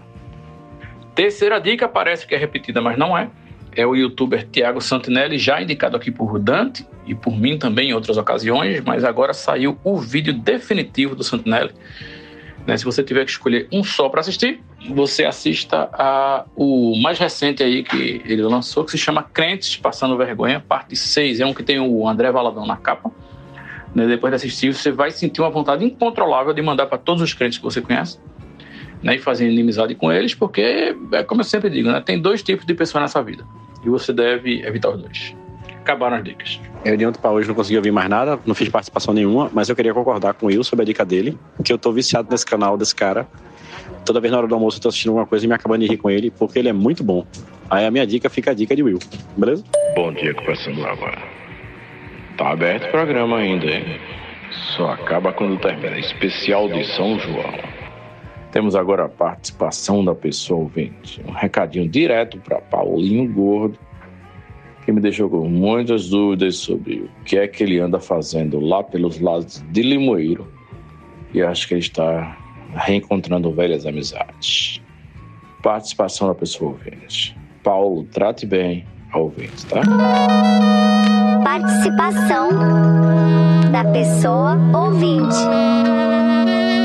Oi, Paulo. Ai, Paulo, você acabou comigo. Nossa Senhora. Não sei nem o que dizer pra você, Paulo. Paulo, você foi um amor, você foi tudo pra mim ontem. Aquela noite de sábado, eu sei que você enganou seu pai, sua, seus pais, né? A sua mulher também, tô nem aí pra ela, não tenho culpa. Você falou pra mim que eu não tá mais com ela, né, Paulo? Mas, Paulo, eu não esperava isso de você. Como você é gostoso, Paulo. Paulo, você é muito gostoso demais. Você me deixou subindo pelas estrelas. Estou muito apaixonada por você, Paulo. Paulo, você viu que eu tava toda arrumada ontem, né? Muito bem arrumada, Paulo. Toda. Nossa. Você me chamou no zap quando você mandou aquela pizza pra mim, sabe? Ai. Nossa, como vi que você estava gostando. Quero conhecer seus pais, Paulo. Me apresenta. Tá bom? Um beijo, Paulo. Estou apaixonada por você. Te amo muito. Só não espero estar grávida. Ai, meu Deus, Paulo. Ô, querido ouvinte, é, eu acho que o Paulo aí que você se refere é outro, viu? Você sabe que em 78, eh, o nome Paulo estava em promoção nos cartórios de registros civis. Aí você botava o nome Paulo na criança ganhava outro de brinde. Por isso que essa ouvinte aí tá tão contundente assim, ela fala Paulo tão bonito. Paulo, Paulo. É um nome forte, né, querido ouvinte? Eu quero dizer a você que eu estou aqui me recuperando, né, do São João de Moeirense, que é o 18º melhor São João do mundo. Ontem tivemos um polo cultural maravilhoso aqui, né, com a participação de Mano de Baé, coquista, cirandista, e foi uma diversão completa. Eu exagerei um pouco na bebida alcoólica e outras coisinhas mais, e agora eu tenho que tomar meu suco de para jovem, para ver se me recupero, porque estou tendo umas pontadas aqui na boca do duodeno. É isso aí, ninguém se entrega à sua razão especial de São João, conversando água. Suco de quê? Que eu não entendi direito. Omepra jovem. O omeprazol para pessoas jovens. E esse ainda é melhor do que o suco de realidade que a gente tem que tomar na segunda-feira, né? Porque o São João passou já. Nossa, água só no que vem. Né? E pra gente que procrastinou tudo que podia procrastinar, dizendo depois do São João eu resolvo isso, o isso chegou. Né? E não tem mais o que fazer. Limoeiro mesmo, essa hora, ele tá nublado, chovendo copiosamente, como se o domingo chorasse né, a passagem da festa. Se bem que aqui ainda vai ter, ainda vai ter o São Pedro. São Pedro aqui em Limoeiro é feriado, mas infelizmente eu não moro mais aqui, vou ter que voltar para a minha realidade e encarar essa segunda-feira aí, pós-festa, que não é nada fácil. Rapaz, eu vou dizer uma coisa, sendo Paulinho ou não, essa pessoa aí com quem esse ouvinte mandou o recado, o que eu tenho pra dizer é que é, é uma pessoa que realmente sabe amar, né? Porque depois de todos esses elogios que foi feito, da forma como esse Paulo amou essa pessoa, ele ainda mandar uma pizza, velho. Isso é muito foda. Depois você tá todo feliz, coberto, recheado, um lambuzado de amor, chega uma pizza. Puta merda. Ah, vocês aí falando sobre inferno e tal, não sei o quê. Vou lhe falar uma situação infernal agora. É, eu, a gente brinca um pouco de São João nas vésperas, né? Eu e Cristiano, a gente gosta de umas festinhas, a gente vai. E aí, esse ano a gente resolveu pegar uma praia, porque fica em, mais, em baixa temporada, as coisas ficam mais baratas aqui pro lado de Porto, né? Aí a gente veio pra cá, trouxe perrar e tal. Aí, o bom é porque ficou aquele clima meio chove, meio faz sol, né? Só que fez mais sol, ainda bem. Quando chovia, caiu uma chuvinha que dava pra se cobrir. Então é aquela história. Se chover muito, fica dentro do hotel. Se fizer sol, ainda tem a praia, né? E aí, a situação infernal é a seguinte. Agora, no finalzinho aqui, que a gente tá pra ir embora, o Chico tá curtindo até o último momento, né? Tem um brinquedo inflável aqui com água. Aí ele resolveu ir na piscina que fica aqui na beira-mar. E aí, daqui a pouco, eu só olhando de longe, ele chegou pra falar para um recreador e fez: Tio, tem um cocô na piscina. Aí eu só olhando de longe assim, lendo aquele lábio. Né? Aí eu só vi te dizer, é sério, ele fez, é sério, tem um cocô. Velho, essa piscina da qual eu tô falando, ela ficou pronta ontem, que ela só viu uma reforma, tava cheia de tapume e tal. Aí ontem liberou, maior farta, não sei o quê. E realmente, você sabe, onde tem menino pequeno, Tem cocô, né? Tem fralda e tem um cocôzinho.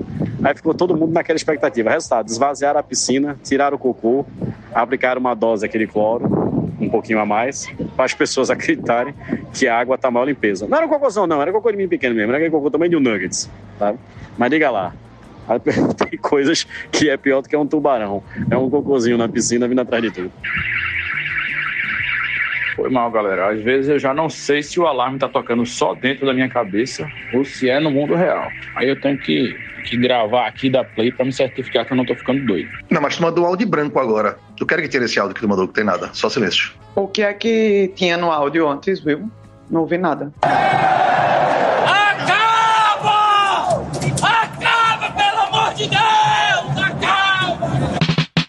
Se você chegou até aqui, considere apoiar o Conversando Água através do apoia.se barra Conversando Água. São quatro planos de apoio para você escolher e cada um dá direito a recompensas maravilhosas. O link é apoia.se barra Conversando Água. Deixa da tua pirangagem aí e ajuda a gente a continuar bebendo Heineken. Estamos encerrando. Logo nos veremos de novo. Obrigado pela presença de todos. Nós gostamos de vocês. No próximo tem mais. Mais. mais.